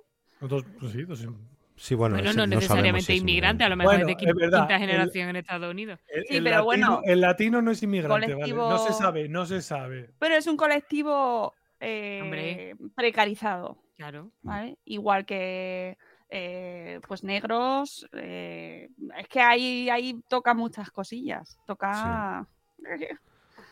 Y más en Estados Unidos. Bueno, hablando de ese personaje latino que, que comentaba Mónica, eh, ese es- personaje es Enrique Cruz y gracias a él vamos a conocer a otra a otro personaje. Ah, sí, o Quique, perdón, que te he visto. Hombre, que, que has No, dicho que- Enrique y la gustaba. Ah, no recordaba, pero cuando vi que, oh, qué bonito nombre. Qué bien lo pronuncian. Enrique Cruz. Eh, bueno, y gracias a que Enrique cuando- Cruz, ¿qué? No, no, que, que cuando estuve en Inglaterra, la de problemas que tuve yo con Enrique para que lo pronunciaran, que era, era casi imposible. normal. claro. Bueno, que decía que gracias a Enrique Cruz conocemos a otro personaje que es Dolores Torres, que es eh, una mm, policía de control de aduanas, que es la que tramita los visados y que día tras día, día tras día le dice que no a Víctor, eh, poniéndole ese sello famoso de... mm, eh, ¿Cómo es? ¿Inválido? No, de, denegado tampoco. eh, Denegado. No. pone el deny. Sí, pero él dice Inaceptable, que ¿no? inaceptable. Sí. Eso es. Que está todos los días pidiéndole. eh, coge el papel verde, no, el verde clarito, no sé qué. Y Verde todos los días le pone el sello, que no, que no, que no. Incluso Pero ahí tiene- llegan a entablar una amistad. Ahí tienen el chiste al principio que le, eh, le va a poner el denegado, pero no, me tienes que traer el folleto verde, pero el, el bueno y bien rellenado. El verde clarito. Ya, Mm.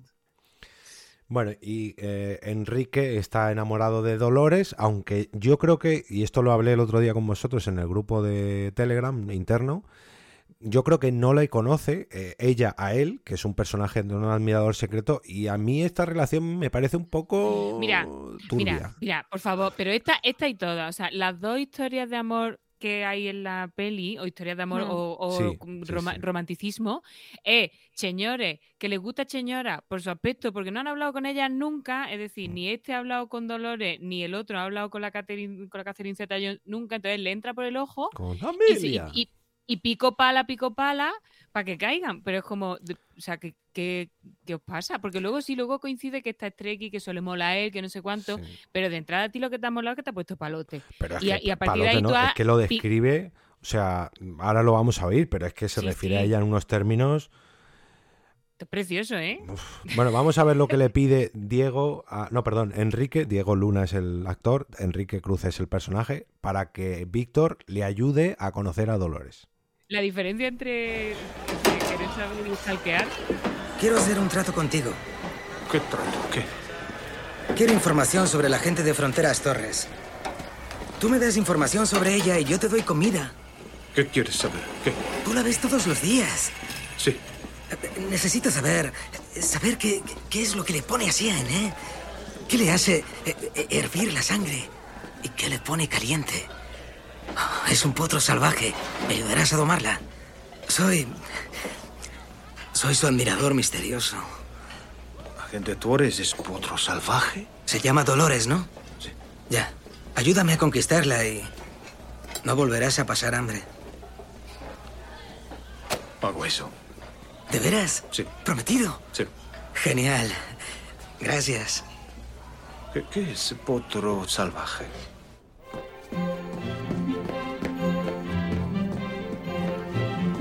Doberden, Doberden, agente. Torres. Torres, mi amigo dice, usted es salvaje. Señor Naborsky, señor. Naborsky, no. ¿Qué? Salvaje, como potro. Espere detrás de esa línea. Caballo, caballo bonito. Detrás de. ¿Quién dice eso? ¿Quiere comida? Mi amigo conduce comida. Señor Naborsky. Detrás de la raya amarilla. Espere su turno y le atenderé. Yo cojo verde claro. Sí, su impreso. Yo vuelvo. Muy bien. Doberden. Ole, ole. Es un potro salvaje que, hay que, que yo quiero domar. Pate una paja. Es que no puedo. La- las historias, lo- las tramas románticas son, desde mi punto de vista, lo que más flojea y se nota mucho el tiempo que tiene y. Sí. ¡Ah! y no, Sí, no, porque- sal- no se pueden salvar, no se pueden No. salvar. No, no, porque, porque el otro, el- la que falta, mm, está ahí para que se vea que es guapa. Sí. Uf. Ya está. Bueno, ya lee, está. lee, lee, también lee, pero. Ya A Pero eso Napoleón es sí le gusta. Eso es después. Pero de todas formas, cuidado, lee, pero lee porque coge tochos por el número de páginas y en relación al precio. Por 9,99, 1500 páginas, está muy bien. Es como. eh, Bueno, pero es verdad que, esto, que eso, esta película es de 2004, tiene su tiempo y estas cosas hay que colocarlas. Y además, el cine no tiene que ser, que es una cosa Claro. que hemos hablado alguna vez, no tiene que ser pedagógico, porque No. es cine, porque es otra cosa. Ahora.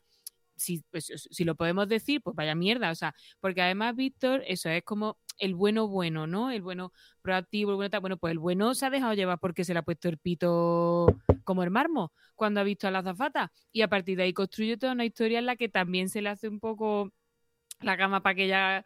Es que esa, esa parte es como.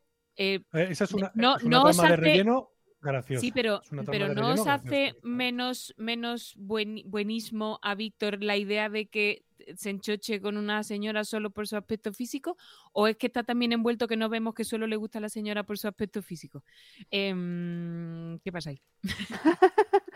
No, sí, sí, hombre, quieres pensar, yo quiero pensar como, como en, un mundo positivo, que no solo eh, se trata de un enchochamiento, ¿no? Sino que, bueno, pues que hay ahí un poco de conexión, si es que eso se, se da, y que como la va, se van encontrando, pues Se van, va se van encontrando, desarrollando... no. Ella es una damisela en apuro y él la Sí, va sí. salvando. Él, él escucha las conversaciones, o sea, de nuevo, intromisión en la privacidad de ella, él escucha las conversaciones, se anticipa. O sea, yo sé que hoy soy el Grinch y no, No, no, pero la este razón. papel. No, no, y además y, en y este- mucho, ¿eh? Y, y mucho. Es verdad que hay que ponerlo ahí entre. O sea, yo me lo, me lo tomo como que dentro de que no me, cor- no me parecen historias defendibles, pero bueno, pues dentro de la fábula y dentro de la Sí. narrativa de esa época, pues vale, vale. O sea, no lo puedes comprar como Sí, pe- pero adecuado, eso- pero Pero porque haces un, como al final, en el caso, por ejemplo, de la historia de Cruz y, y Doloreste, eh, como al final sale bien y ella sí qui- sale bien. Ella sí quiere y resulta eso, que los dos son, son trek y, y se casan al final, ¿no? Como la- las pelis pues no cuando acaban Todo bien, su amor es porque son trekkies, es lo Em, único que tienen en común. Eso es, eso es lo que tienen en común, pero bueno, pero, pero sale bien en el sentido de que ella sí quiere, no- bueno, no sé lo que es salir bien. Como que justificamos todo lo anterior, pero que es una caca de la No, es que en ese caso, es que no, yo ahí me quedaron cosas colgadas y ahí sí que eh, no entendía muy bien lo que estaba pasando porque ya Yo le quiero conoce pensar- al otro o no le conoce, nos han ocultado información. Yo quiero pensar que Yo aquí que hay, ahí- por un lado, eh, error de traducción o, o error de doblaje con esto del potro salvaje, porque es que me parece tan descabellado. No, que no, no, potro no, salvaje. ¿Tú No, la no, viste no, en yo la versión vi en original? versión original Y dice Y sí. Horse Savage. que, Vale. la quiere, que la quiere. Que La yegua percherona. Por cierto, di- diré que en la versión original Diego Luna no tiene un acentazo mexicano tan marcado como acabo de escuchar ahora.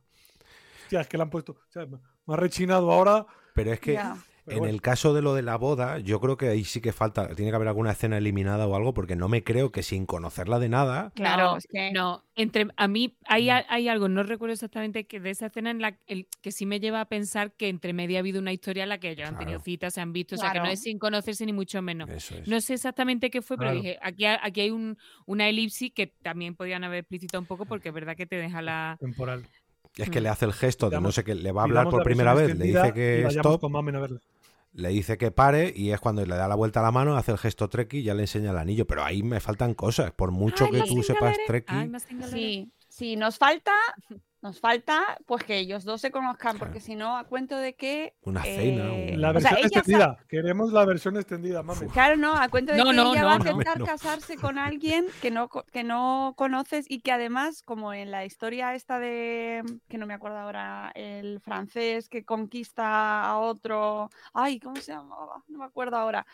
Que nunca me han gustado esas historias en las que uno conquista a la, a la pretendida por el amigo, ¿sabéis? Que siempre Ah, salen sí, mal. Hay muchas de... Cirano de sí. Bergerac. Exactamente, fijáis, Cyrano al de final- Bergerac. Que, que, que no so- que no, o sea, no puede funcionar así. Sea, es que está todo mal ahí, ¿eh? Claro, está todo mal. Entonces aquí está. Y de hecho, yo lo, lo vi, eh, lo vimos en familia la película, y en ese momento yo no había hecho ahí prácticamente nada. Y en ese momento dije, pero vamos a ver, si no se han visto, ¿cómo se van a casar? Pero corregidme si, me equivoco, en, en la, en la trayectoria de Spielberg, las historias de amor, o sea, para empezar, no, no recuerdo que haya muchas, y las que hay tampoco son la pera limonera. O sea, no me parece que. Spielberg sea a lo mejor el- un- No, no. una criatura que no se centre. Y sea, y y sea la pera. En cualquier caso, eso, no, de- no, eh, no estamos dejando de hacer una interpretación eso de un producto audiovisual que no tiene por qué ser Claro. pedagógico ni muchísimo menos, pero aquí hemos venido a criticar. Sí, sí, Entonces, sí, sí. pues Nos muy mal, muy mal. O sea, muy bien, muy bien Diego Luna siempre en todo lo que hace, muy mal su personaje. Enrique, Muy bien, muy bien mal Diego Enrique. Luna, mu- muy bien Zoe Sal- Saldaña. Sí. Y luego, simplemente, vol- volviendo al buenismo bien de la película, al final, en- con esa situación que nos meten ahí, que al final es un trozo de comedia, también lo que nos están mostrando es el día a día de, de Víctor, todos los días, que va a por su papel y su insistencia a ver si todos los días, Sí. el, el día de la marmota, van y le ponen Sí. su, su sello de, de denegado. Además, en algún momento le dice, ¿por qué vienes todos los días y sabes que te lo van a denegar? ¿no? Es un poco también, te muestran el paso del tiempo y la evolución, bueno, la evolución, el día a día de este personaje nuestro, que todos los días va, por si acaso, y todos los días le dicen que... Pero, ¿y no dice no. eso a lo mejor también algo de cómo podría funcionar la burocracia en su país? Es decir, en mi país, yo si vengo y doy el cacas, me lo sellan. Bueno, es que puede ser. Pero aparte ahí hay otro detalle también significativo que es cuando hace ¿no? ese mensaje de eh, si eh, lo intentas, eh, lo conseguirás, hay un 50% de posibilidades de que lo consigas. Y entonces Sí. Diego Luna está ahí escuchando y entonces se queda como, uh, tengo que seguir insistiendo. Ahí deducimos que a lo mejor ya lo ha intentado con esta chica y sigue insistiendo. No lo hagáis, no es necesario. Lo que sí que se ve, fíjate, que es curioso cómo con, con esos pequeños viajes, al final tú tienes la sensación de que mm, Dolores le coge mucho cariño al, Sí, al sí, personaje claro. y, y establecen una, o sea, establecen una, una relación de Eso amistad entre, comida, sí. entre comillas que está guay. Claro, eso está bien porque humaniza, humaniza al claro. personal de un aeropuerto que está totalmente deshumanizado en unos procesos de burocracia, pero que al final detrás de esa burocracia hay personas. Entonces esa es Sí. la, la moraleja de, de- despierta, Sí, pero ¿no? además, que eh, eh, sobraría el otro. Pero además que ent- establece una relación con Víctor, pero en una de las escenas que él se acerca para hablar con ella, creo que es cuando lo del potro salvaje, hay una familia con niños también que se ve que están teniendo dificultades y eso da igual, ¿sabes? O sea, Claro. esa gente no, no, no somos tan simpáticos con ellos.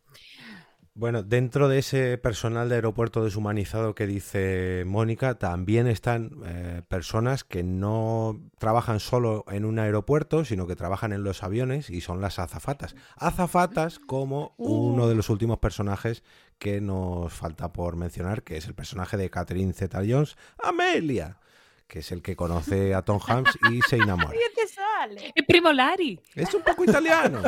Como Luigi. Oh, Primo Lari. Es Primo Lari.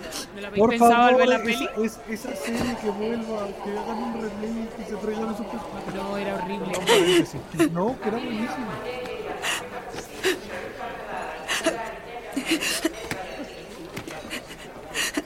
Tiene la costumbre de escuchar las conversaciones ajenas. No, intento llamar a casa. Ah, sí, ¿Sabe por qué los hombres son idiotas? no. Porque todos mienten. No funciona. Pare, pare, espere, espere, espere. Espere. Espere, espere. Mojado, mojado. Por favor, no se haga daño. Ya me lo he hecho. Hombre, dos mujeres, mucha gente. ¿Y sabe qué es lo peor de todo? Nunca le pedí que dejara a su mujer. Le dije que acudiera a un consejero. ¿No le parece que soy un caso clínico? Le animé a quedarse con el equipo local. Aquí esta referencia yankee del equipo local. es- es- bueno, en fin. No lo hemos dicho, pero es que Amelia es una azafata de vuelo, una. Sí, una azafata de vuelo, que vive entre todos los de aeropuertos del mundo, ayudante de cabina, y está enamorada o está saliendo con un hombre casado, con lo cual es la amante o la querida de este personaje, y este personaje hace con ella lo que quiera, con lo cual sufre, como acabamos de oír, y el personaje de Víctor está ahí al quite para intentar tener un una relación con ella, espiándola eh, en las conversaciones, porque la Y conoce, aprovechando la ayudándola. bajona. Claro. Y es que la primera escena que tiene con ella es cuando se le rompe el tacón a ella y ya está ahí, ¿eh? como un príncipe azul de, eh, no te caigas, yo te ayudo. Vete a este sitio porque tú no sabes dónde está la zapatería. Yo que vivo aquí desde hace una semana, lo sé mejor que tú, ¿eh? Azafata. Bueno, poco a poco vemos, vemos conociendo, exagerado, pero yo creo que es así. Em, eh, poco a poco vamos conociendo la relación entre Víctor y Amelia. Amelia. Y em, vemos que ella ya parece que ha dejado a esa, a esa tercera persona, bueno, a ese hombre casado, y incluso le llega a, a pedir una cita, una cena a Víctor, y claro, Víctor mm, lo primero que no tiene dinero, lo segundo que no sabe muy bien cómo explicarle que, que vive en esa terminal, que es un homeless aunque tenga techo, y eh, acaba, acaba Víctor asumiendo que lo que tiene que hacer es conseguir dinero para invitarla a cenar. Y encuentra un trabajo. Por las casualidades de la vida, dice, hace que se ponga a reformar por ahí una pared, le acaban contratando de, de albañil, el hombre tiene su trabajo, tiene- se hace una casa dentro de la, de la terminal, bueno, en fin. Eh, acaban teniendo esa famosa cita, aunque no es en el restaurante que querían cenar, que era un italiano, sino que lo hacen en una terraza del aeropuerto. Y bueno, los amigos hacen ahí una especie de show de variedades y todo muy Los, bonito. los ratones, los ratones de Cenicienta. Sí, eso es. Es que es, eso. Tienen una escena donde los dos llegan a un acuerdo para tirar los buscas al al medio de la terminal. El busca de Amelia, que es donde le llama a su amante, y el busca de Víctor, que es donde le localiza el- el- la oficina de inmigración, lo tiran. Parece que todo va a llegar, pero no. Pero mm, no, al final no. Que no, que no sale. No, bien. pues che. Dime la verdad. ¿Te has escapado de un psiquiátrico? Y aquí es donde se produce una continuación de esa cita cuando ya mm, eh, que sí, que no, que sí, que no. Eh, Víctor le hace un regalo a Amelia, que es una fuente, que, que- una fuente que no sé qué tiene que ver con Napoleón y la mujer de Napoleón, y, bueno, no sé. Y le acaba regaló, con... le regaló mil fuentes Napoleón a Josefina. Ya, pero bueno, mil fuentes, no sé. Y él le regaló Pero él, le hace una fuente, pero con un montón de chorritos, pero que no Claro. terminan de funcionar. Pero él le hace una fuente, como eso, como los perretes o los gatos cuando quieren halagarte que te traen un montón de, ca- de cadáveres de lagartija, pues él le hace una fuente para conquistarla. Buen símil, buen símil. Bueno, total que cuando parece que todo va a terminar bien entre estos dos, pues no es así, porque Amelia al final no quiere nada con él y vuelve con el, con el hombre casado, pero Víctor sí que se confiesa y le cuenta toda la historia de por qué está en Estados Unidos, por qué tiene esa cajita de cacahuetes y qué es lo que hay dentro de esa cajita de cacahuetes. ¿Eres un criminal? Vives aquí, Víctor. Vives en la puerta 67. Quiero saber por qué. Sí, en serio.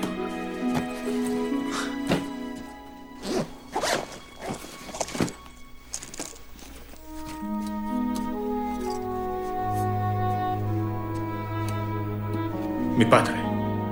No, Víctor, por favor, dime que tu padre no está ahí metido. Parece que va a estar ahí la ceniza de su padre, pero no. Y aquí ya donde se abre el, el- la caja de sorpresas de la película, el McGuffin, y resulta que lo que realmente le ha traído a Estados Unidos, a ver, para él es una cosa muy sentimental y lógicamente tiene mucho valor porque es de su padre y es una promesa que le hizo a su padre, pero realmente es una tontería muy grande. Para mí, para mí. Yo me esperaba algo mucho más, yo qué sé. Que sí, que un viaje de vacaciones, como parece que es al principio que le dicen que el, el show de Cat está incluido en el tour, parece más creíble. ¿no? O más claro. serio. Y que lo que ha conseguido. Bueno, vamos a escuchar primero lo que es y luego ya doy mi opinión. Luego ya me extiendo.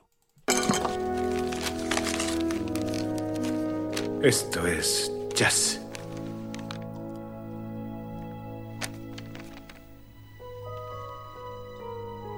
Mi padre, Dimitar Arsenov Navorsky, ve esta fotografía en periódico húngaro en años 58. Dice mirar la fotografía siete días, lunes, martes, miércoles. ¿Quiénes son? Ah, Count Basie, Dizzy Gillespie, Thelonious Monk, Sonny Rollins, Art Blakely, Max Kaminsky, 57 músicos, todos juntos. Después mirar fotografía por siete días, mi padre tiene idea. Escribe cartas a clubs de Nueva York, Lickety Split, Snooki's Sugar Bowl. Pide a monja que escriba carta traducida, cientos de cartas. Y luego, espera. Espera mes, semana, año. Mi padre espera 40 años.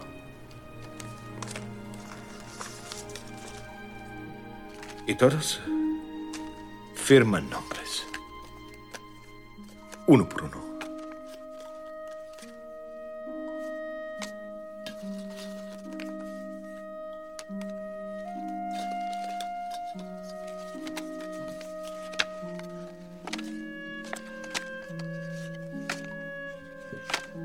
Todos escriben nombre y mandan a mi padre.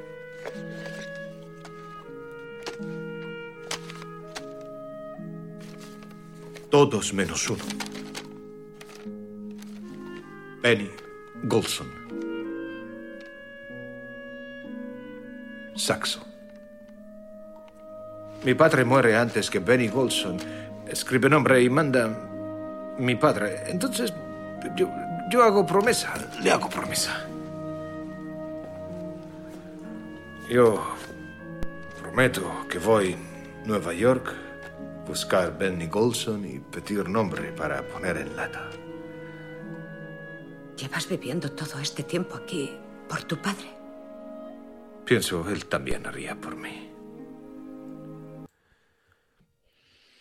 Bueno, muy emotivo, pero a lo que yo iba es que si la monja ayudó al padre a conseguir los otros 157 autógrafos, por ese último, pues hombre, que hubiera hecho un esfuerzo la monja, el hijo, el padre, pero la- el lío en el que se ha metido Víctor en, en el aeropuerto de Nueva York, joder. Pero escúchame, eso le viene por parte de padre, que es que está diciendo que el padre, para empezar, miró una foto de periódico durante siete días. Que eso De- ya de- dice mucho de un ser humano. O sea, siete no días, de lunes, martes. Que no era de su país. No, que no, era no, búlgaro. O sea, se engancha, se engancha, se queda pillado, ¿eh? ¿Eh? Mi- Siete días mirándote. Y luego espera 40 años. O sea, que, que es que esta, esta familia, los, los Victors, tienen una paciencia que, te cagas. O sea, y además tienen tendencia a meterse en cositas que implica esperar, ¿vale? o sea, que, que toques de familia. Y luego además, sí, no, no, o sea, no sé si está, creo que está mal explicado. Porque Encima, Spielberg. es que el señor, el señor ve una foto con 25 músicos y ni siquiera va a verles. No dice que les escuche. Coge y les escribe. O sea, yo doy por supuesto que es que o sea, le- le- le- les escucha o algo y les gusta, pero, pero no te lo dicen. Solo ve la foto y les escribe. Pues bien, bien. Yo voy a recuperar mis mm, revistas del Playboy de cuando era joven y voy a escribir. Bueno. ¿Por qué? ¿Por qué? ¿Por qué? Eh, Otro sí, la- salvaje. Te quedas un poco No, así ver si- como... ¿En serio? Aparte el chiste, sí, no, es que es un poco raro, ¿no? Pero bueno, bueno, o sea, es como ahí te lo presentan como el reclamo este que tienen tan, tan americano de la, he hecho una promesa y mi familia, ¿no? El valor de lo, mm, pues eso, de la palabra dada, de la familia y de los valores profundamente ahí arraigados y que es muy de Spielberg también. Y bueno, vale. Ya, bueno, pero este hombre, oye, papá, ¿y tú por qué, por qué con una foto escribes a 25 señores? ¿De qué lejos, no? ¿Te gusta, te gusta la Pero música que, que tocan? eso es, pero tú mira luego lo que hace Víctor ahí, que o sea, al final es, ve a la azafata, no la ve en foto, la ve tal, pero también se, se enfisca con ella. Eh, se llega hasta el día y aguantan nueve meses, es decir, eso que es que al final eso es, es una tradición familiar. Su hijo, el de Víctor, pues se enganchará con otra cosa y ya está. Lo de- lo- Engancharse, eso lo, lo- lo lo- comentan ahí, hay un chiste en la película donde de engancharse. Lo de mirar y quedarte tonto, ¿no? Dices. que es algo de familia. Bueno, Es, la- es como, eh. es como la cumbre emo- em- emotiva para que tú digas, mira, que ya, o sea, si ya no nos pod- podía parecer más buena persona Víctor, esto ya es como el remate de Sí. tomate porque lo hace por el papa. Pero vo- vo- Por el volviendo Papa para atrás, ¿no? Porque yo creo que el- eh, aparte de lucir palmito, el personaje de, de Amelia. y lee libros gordos. Amelia. Sí, ¿no? Y le libros gordos. A- a- Visto con ojos de hoy es un poco patético. Y lo único que te trae es, pues eso, un poco de, de relleno y de, que es el que te va luego a enganchar para que te descubran la, la Bueno. trama del padre, ¿no? Pero Y, y ojito, esa escena, esa escena, estereotipo total, esa escena en la que están revisando el expediente de ella para ver cuándo Bueno, vuela y cuándo vuelve. Me encanta lo, eso. lo que sueltan en ese momento, que es medio minuto, sobre las azafatas, bueno, Sí. sobre los tri- eh, tripulación de vuelo o de cabina. O sea, Mm. es que ahí se quedan, vaya compendio de estereotipos. Pero bueno, Ya está. a mí me Bueno. gustó en la película en general. A mí me gusta mucho, pero Pero en ese momento hice, mi ceja hizo. "¿Eh? ¿Comer? bueno, Todo ya está mal. estamos en la recta final de la película. Venga. Eh, Que nos está encantando. Víctor, sí, uf, seis estrellas, cinco no, seis. Sí, sí. En No, la bueno, recta- en su a Mónica le gustó y a mí también. En- sí, en su momento estoy segura de que esa escena hizo ahí a... Hombre, claro. ¿Sabes? Porque es, es eh, pues eso, ese estereotipo a tope que funciona, además, y, de, y el conjunto ahí de amigotes que le están Sí. ayudando, eh, es Sí. para un buen fin, ¿no? Eh, ¿Qué más? ¿Por qué vamos a ponernos a cuestionar? Eh, muy de su cosas, época, ¿no? la película. Sí, sí, sí. Bueno, sí. decía que en la recta final de la película, eh, cuando consiguen, como dices tú, espían a, a, mm, Amelia y saben en qué vuelo va a llegar y, y al al final hacen ahí también como un chantaje con los de inmigración. Cracosia vuelve a recuperar su estatus de país democrático y Víctor por fin vuelve a ser reconocido como uno de los ciudadanos legales para conseguir un visado. Pero el jefe de la, de la frontera, el jefe de seguridad, no está dispuesto a pasar por ahí y hace ahí un... le hace chantaje, ¿no? Le dice, oye, nos hemos enterado de que A, tienes un amigo asesino hindú, B, tienes un amigo negro que hace timbas de pokés ilegales y C, Y que tiene hijos a los que pagar la pensión. ah, digo, sí, sí, digo, tiene hijos, no los hemos visto en la película. No, Y- pero lo dice. Y a un, a un eh, trabajador latino que roba comida, pero se ha casado con una policía, con lo cual yo entiendo ahí que se, por lo menos, bueno, estará un poquito mejor visto, ¿no? Porque la, la teniente, no, o sea, la, la agente Dolores, Torres. Torres, Torres. perdón, o Torres Dolores, Dolores Torres, eh, es compañera de los otros eh, policías que están con Víctor, que son amiguetes entre comillas, ¿no? Quiero pensar, pero, pero bueno. Total, que le hace chantaje y le dice a Víctor, no vas a salir del aeropuerto por mucho que tengas visado o me llevo a estos tres por delante. Y Víctor dice, pues bueno, pues yo que soy tan buena persona, he estado aquí nueve meses para conseguir un autógrafo que podía haber conseguido la monja amiga de mi padre, pues no, me vuelvo, me vuelvo a Cracovia y se acaba la película. Pero en ese último momento, el amigo hindú, que no recuerdo el nombre, eh, Gupta. Gupta, se inmola, perdón por el Ah, chiste, bueno. pero se inmola Oye, qué- oye, delante qué del miedo, avión. ¿eh? Eso no pegaría en la peli de Spielberg. En esta no. Lo siento. En esta no. Pero sí, sí, se. se... Se, inmola metafóricamente. Se hace, se hace un Quijote, se hace un Quijote con el molino, pero en- bueno, un poco real. sí. Coge- Y, y te ha saltado la parte en la que Catherine Zeta Jones también hace su. Papel de conseguidora. Su papel de eh, no soy capaz de romper mi destino, que es ser la mujer que soy. No voy a poder cambiar. Esto te he hecho este Ah. favor tan inmenso a ti para que te den la visa, pero yo me voy a volver con el hombre con el que estaba eh, como amante. Y en ese eh, ahí en esa secuencia es dificilísima de entender, o sea, es, es imposible ponerte en su... Es que los papeles femeninos son de verdad un desastre. es quien los haya escrito. Mal. ¿Quién ha, escrito, las- ¿Quién ha escrito esto? Esas motivaciones que tiene esta mujer, eh, ese giro que tiene, ese su solo sirve, al final solo sirve para que eh, conseguirle la visa a Víctor y ya está. La Y- conseguidora. Sí, sí, sí. Es verdad, y es se que vuelve a su Me rol. he saltado yo porque la celebración que están en el bar cuando le da ese visado, pensaba que era después de esto, pero no, es antes, No, efectivamente. es antes cuando llega ella y él está enamorado, es- hay amor correspondido, pero ella no puede, ella no se puede salir de su papel de amante, azafata, eh, eh, trastornada por sus cambios de horarios, además. O sea, está, o sea, ¡ah! por favor. eh, y claro, ella ah, se ha sacrificado por él porque no, no es capaz de cambiar, pero en un último acto de generosidad y amor hacia Víctor le consigue esa Claro, visa. porque no lo dicen, pero intuimos que la, la persona que le consigue ese visado es Claro. el marido, El bueno, Chati. el amante. Sí, sí, Claro. se va con Lo- él en esa escena Lo, de deja- la lo dejan caer o algo, sí.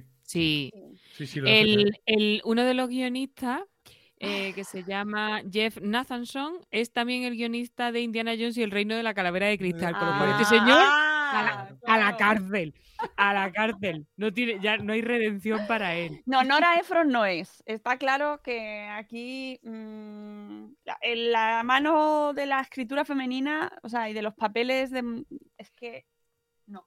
Spielberg, no. me, me gusta, me, me- bueno, me pareció curioso la frase del hombre este que engaña a su mujer con Catherine Zeta-Jones que le dice, te he echado de menos. Yo creo que es lo único que dice en toda la película. Pero que- no, que y la- algún bienvenida guapa le suelta también.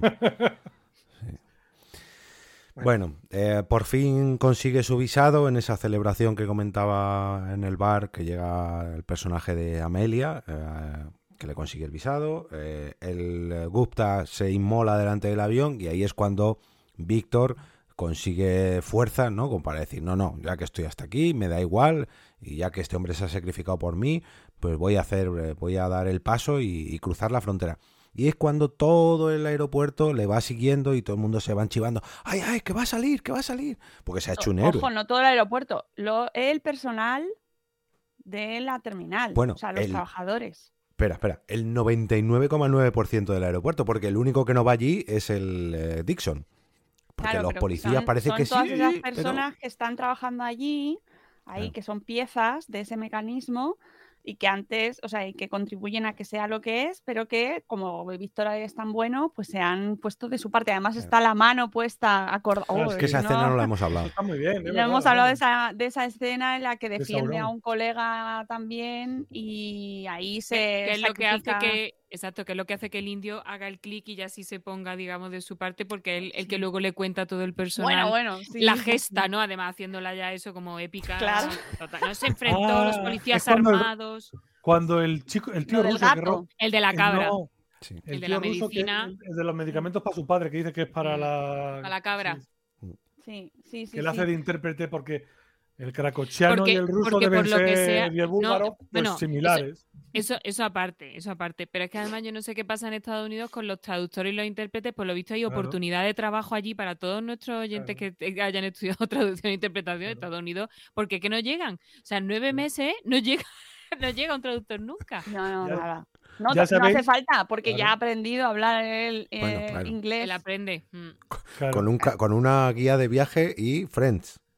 Y Sí, viendo, viendo la tele, en los o sea, en las, en las pantallas. No, no, si, es que Víctor es un tipo de unas habilidades extraordinarias. Pero Aparte ¿y a qué, ser se bueno, dedicaba, ¿a qué se dedicaba Víctor en su país No para se poder sabe. Hombre, quiero pensar que era meses en albañil. Estados Unidos? Por como deja los remates del aeropuerto, Sí, todo el mundo dice desde que. luego podría ser albañil, pero no se dice concretamente. Yo no, porque O lo de que era sí, ¿no? contratista lo deduce la otra por Y el también, Buscan. también como carpintero vale, ¿eh? el tío, porque No, no, el tío es un genio para todo. bien, ¿eh? Sí, sí. Es un genio, vamos. El tío lo sabe hacer de todo. Y Pero que, se, pero que se tira, se tira nueve meses fuera de su casa. Yo no puedo estar nueve meses sin mi trabajo. No sé. Bueno, a lo mejor es profesor Eso. de idiomas. Por eso aprende Hombre, tan claro. rápido. Claro.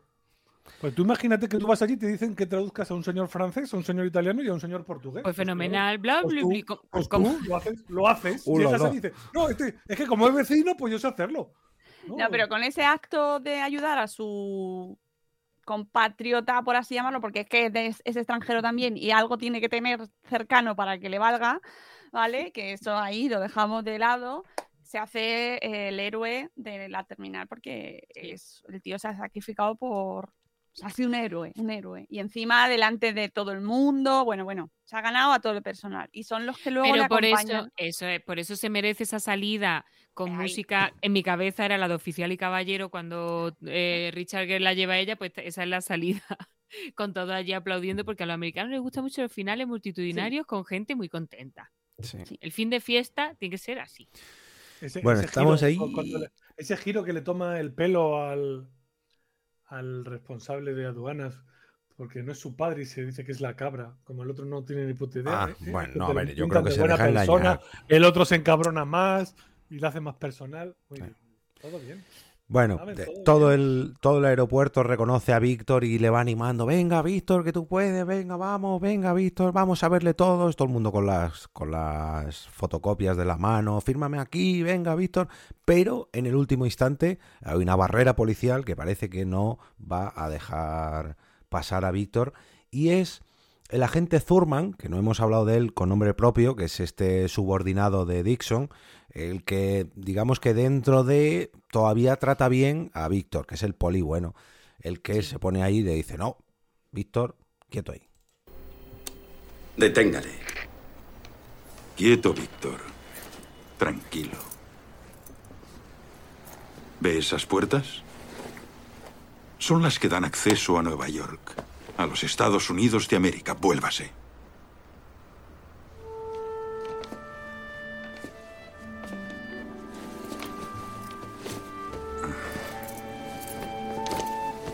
Está nevando en la ciudad y va a necesitarlo. Suerte. Oh. Bueno, por fin todo el mundo, bueno, todo el aeropuerto no, como bien decía Mónica, el 99,9% del aeropuerto quiere a Víctor, menos el agente Dixon, y le hacen una emotiva despedida porque por fin va a salir del aeropuerto y lo primero que hace es coger un taxi de otra persona que ha llegado de, no sé si de Cracovia, Varsovia, que se lleva solamente una semana, ya trabaja como taxista, ya ha aprendido el idioma, ya- todo. Víctor, que has Pero hecho gilipollas. estereotipo también. Sí, sí. Bueno, podía haber sido un hindú, y no es un hindú, pero bueno. Sí. Ya. Por fin llega al, al club de jazz donde había prometido, donde le faltaba el último autógrafo de su padre, consigue conocer al saxofonista, pero el saxofonista le pone ahí un... "Eh, espérate, que te tienes que sentar ahí para escuchar mi función y darle un poquito de lagrimilla final al aeropuerto y ya se- que sacan los créditos aquí. Escucha la, la canción de jazz y por fin consigue el autógrafo y patatín patatán, fueron felices y comieron felices con su autógrafo En Crascovia de esta. en Crascovia. Crascovia. Comieron perdices crascovianas. Crascovianos. Bueno, ¿Qué? ¿Os ha gustado? después de esta Sí. tercera Sí. lectura. Sí, sí, sí, Sí. porque yo a- ayer terminé, terminé, me metí. O sea, yo ayer no la vi con los ojos con las que, con la que la estoy contando hoy. Mm, no, yo ayer estaba de, después de comer, me la puse en plan, voy a inmersión absoluta y la disfruté, porque sales pues eh, con la sensación de haber visto un cuento, cuento de es, hadas, y dices, ay, qué bien, bueno, ya Claro. está, qué bien, qué Sí. gustico, nada, bien, ala, otra cosa. Pero es que cosa. si no fuera yo- por, yo creo que los- esa- por las caras la conocidas, Sí, yo creo que sería una película después de comer de Antena 3. ¿eh? O, men- o menos. No, bueno, hombre, no. hay, que, Bueno, hay que hablar No, no hay me que seis- hablar no me seis de- lo que es la terminal, que era, que era un plató que es una pasada Sí. y, y de lo que decía al principio de- del episodio, que eso, que no se nota la mano brutal de Spielberg, porque precisamente es una de las características de Spielberg, que te hace, te hace virguería y tú no te das cuenta de que te la estás haciendo. Y eso está ahí. Y, el, y, y a mí, a, a pesar de haber sido el Grinch, la, o sea, la peli la ves, o sea, que la he visto dos veces, esto es un milagro navideño. Mm, Para la preparar ves esto. y para lo que es. Y el rato que la estás viendo está ahí y la disfruta y se deja ver Bueno. y no se hace pesada y no, o sea, y es y eso es porque hay, o sea, porque ahí hay gente que sabe lo que está haciendo, ¿no? Sí, está muy bien hecha. Y luego, encima, lo que decías del, del plató, sí, no, no te da, o sea, ahora cuando lo estamos hablando lo piensas y dices, "Jo, ¿cómo ha sido capaz de montar toda Moverse esta ahí, sí, sí. narrativa moviéndose en espacios tan, en general, las, mm, ariscos de oficinas, eh, espacios, pasillos, eh, sitios difíciles en- de grabar, salvo alguna escena un poquito más al final o que da un poco más de juego, los planos desde las escaleras, que tienen más... Mm. o sea, eh, y el resto del tiempo se mueve por todos los espacios de la terminal y no te genera opresión ni sensación de, de un espacio pequeño. Ni, o sea, está muy bien construida y muy bien mm, ideados todos los planos y todas las escenas de manera que te lo presenta una historia, o sea,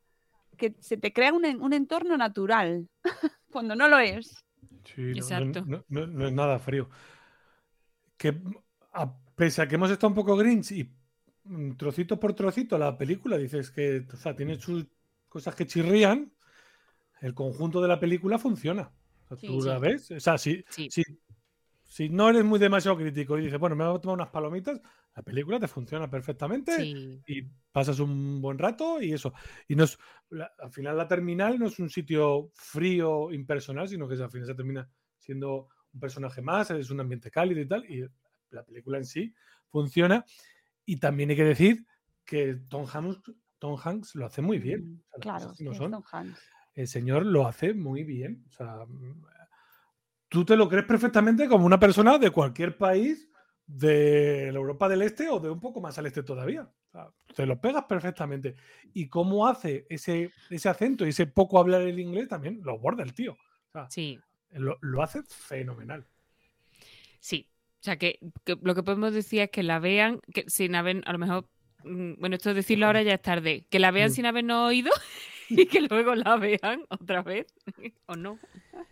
No, sí, sí, Está merece la pena. Lo- a ver, es que nosotros venimos aquí a criticar, pero, pero yo me pasé bien, o sea, me gustó Sí. y de hecho, no, de hecho tengo que reconocer que yo no la, había- si la había visto no me acordaba porque no, Yo o creo sea, me que la vi en el cine. Yo me planteé delante de la película como mm, tengo idea del argumento, pero poco más, o sea, no, no, la, he, no la he visto no lo recuerdo y yo terminé la peli bien, ¿sabes? Sintiéndome, no he perdido Sí. mis dos horas de tiempo, me ha gustado, he Es visto con los niños, es amable, los niños han, Mm. han estado también viéndola y bueno, pues bien, bien, bien y me ha gustado y oye, eh, es un producto que puedes recomendar. Luego, claro, evidentemente, pues hace mucho tiempo, o sea, tiene sus cosillas para comentar, porque somos cuñados. No, porque pues, la hemos criticado al fin y al cabo, pues, pues eso, la hemos visto, nos ha gustado, pero tiene unos grandes peros que yo creo que hemos sacado. Sí, Hemos sí, sacado sí, aquí. sí, Sí. sí. También tiene sus 17 añazos. Claro, Claro, claro, como- 17, tío. claro. Es que y, todos hemos cambiado mucho en 17 años. Eso yo a lo mejor ¿Cómo hemos si la veo, claro, yo la veo hace 17 años y a lo mejor no le veo las Nada, cosas que le veo ahora, ¿no? Entonces, te, te lo digo ya.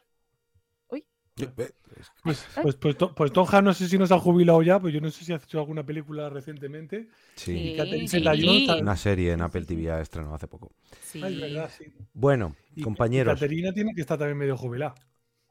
mm, Bueno, ahí está con, su, con sus cosillas, con su marido haciendo, ah, sobreviviendo. ya bastante tiene. Su marido que también tiene una bastante edad, sí. tiene. Tiene una edad, Sí. tiene una edad.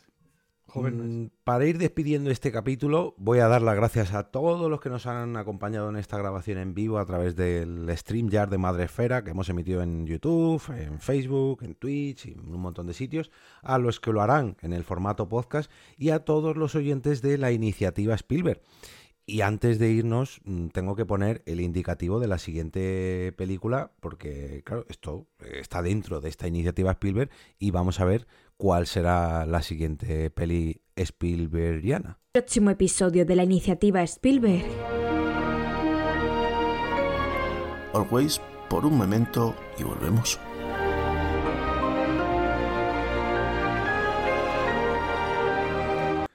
Bueno, pues ahí queda, queda indicado. Am, muchas gracias a ¿Cuándo todos sale? los... ¿Qué? ¿Cuándo sale la iniciativa? ¿Me has dicho el El 18? día 18, el próximo sábado. Ah, pues, mm, pues muy bien, porque yo esta de Always no me. Yo creo que no la he visto. Así que me escucharé el podcast. Always, ¿es la, de Richard Dreyfuss? No sé. Ni idea. idea, que la he ni visto idea, yo. la verdad. Que tiene muchas, tiene muchas, el señor Spielberg. Es que Spielberg no ha parado, tío. Bueno, compañeros, pues esta ha sido la mm, novagésimo octava edición de Por qué Podcast, pero como siempre, recordad que el capítulo no acaba aquí, sino que acaba con los oyentes que dejen sus comentarios en porquepodcast.com barra episodio 98. Ha sido un placer ver esta película con vosotros, espero que no sea la última y espero que sigamos aprendiendo de cine, de Spielberg, de todo lo demás y, y que al menos nos encontramos con otras películas, no voy a decir malas, pero mejores que esta, que seguro que hay un montón. Bueno, oye, adiós. Adiós. Esperamos haber- no haberos hecho sufrir mucho y volver a veros aquí en el próximo capítulo. Y ahora sí, chicos, despedidos. Adiós, amiguitos. Adiós. Cuidado en los vuelos. Chao, Cuidado pescado. en los aeropuertos. Llevad el pasaporte siempre. Las pa- las latas de cacahuete. Lleva siempre el pasaporte limpio.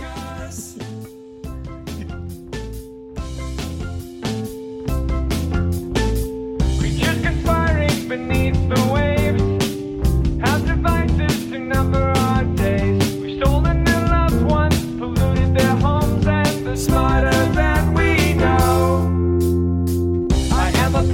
of the sea.